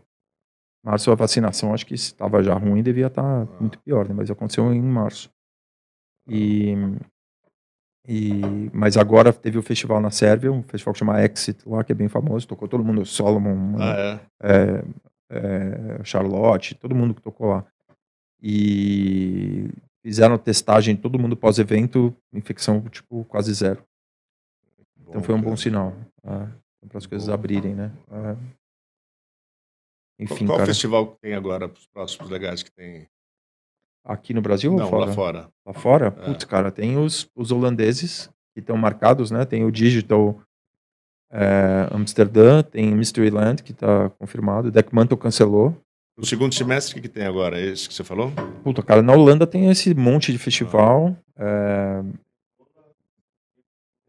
Lola Chicago, em agosto. É... Estados Unidos está em vento em popa, cara. Todos vão ah. funcionar. Bonaru, é, todos todos estão confirmados, lá, cara. Estados você, Unidos? Não, vou para Europa, tô pensando. Ah, para Europa? É. Puta, um monte. Me liga, puta. Só que eu faço, dou dois é. telefonemas lá, falou, ó. Recebido com o nome do Silvinho. É, exato. Te, dei, eu te paguei a coxinha aqui, meu, ó. tá chegando um amigo meu aí. É. é mais ou menos isso. E. Pô, cara, mas que legal, porra. Muito legal falar com você. Porta sempre abertas aqui para voltar a adorei, falar mais. Adorei, vamos marcar, é. adorei. É, é lembrar é viver, né? É isso, cara. Né? E o que você tem planejando para o futuro? Cara, então, eu estava fazendo, eu estava vendo um negócio de, eu, eu, gosto muito do ramo de hotelaria, né? Eu estava vendo um projeto, um hotel aqui em São Paulo, junto com o Gustavo Paulo, que era meu sócio lá do, do Número. É, conceito novo de fazer um, a hotelaria está mudando muito, como tudo está mudando, né? É, o consumo de hotel ia ser, a partir do ano que vem, 50% para o milênio. O milênio consome tudo de um jeito diferente. Né?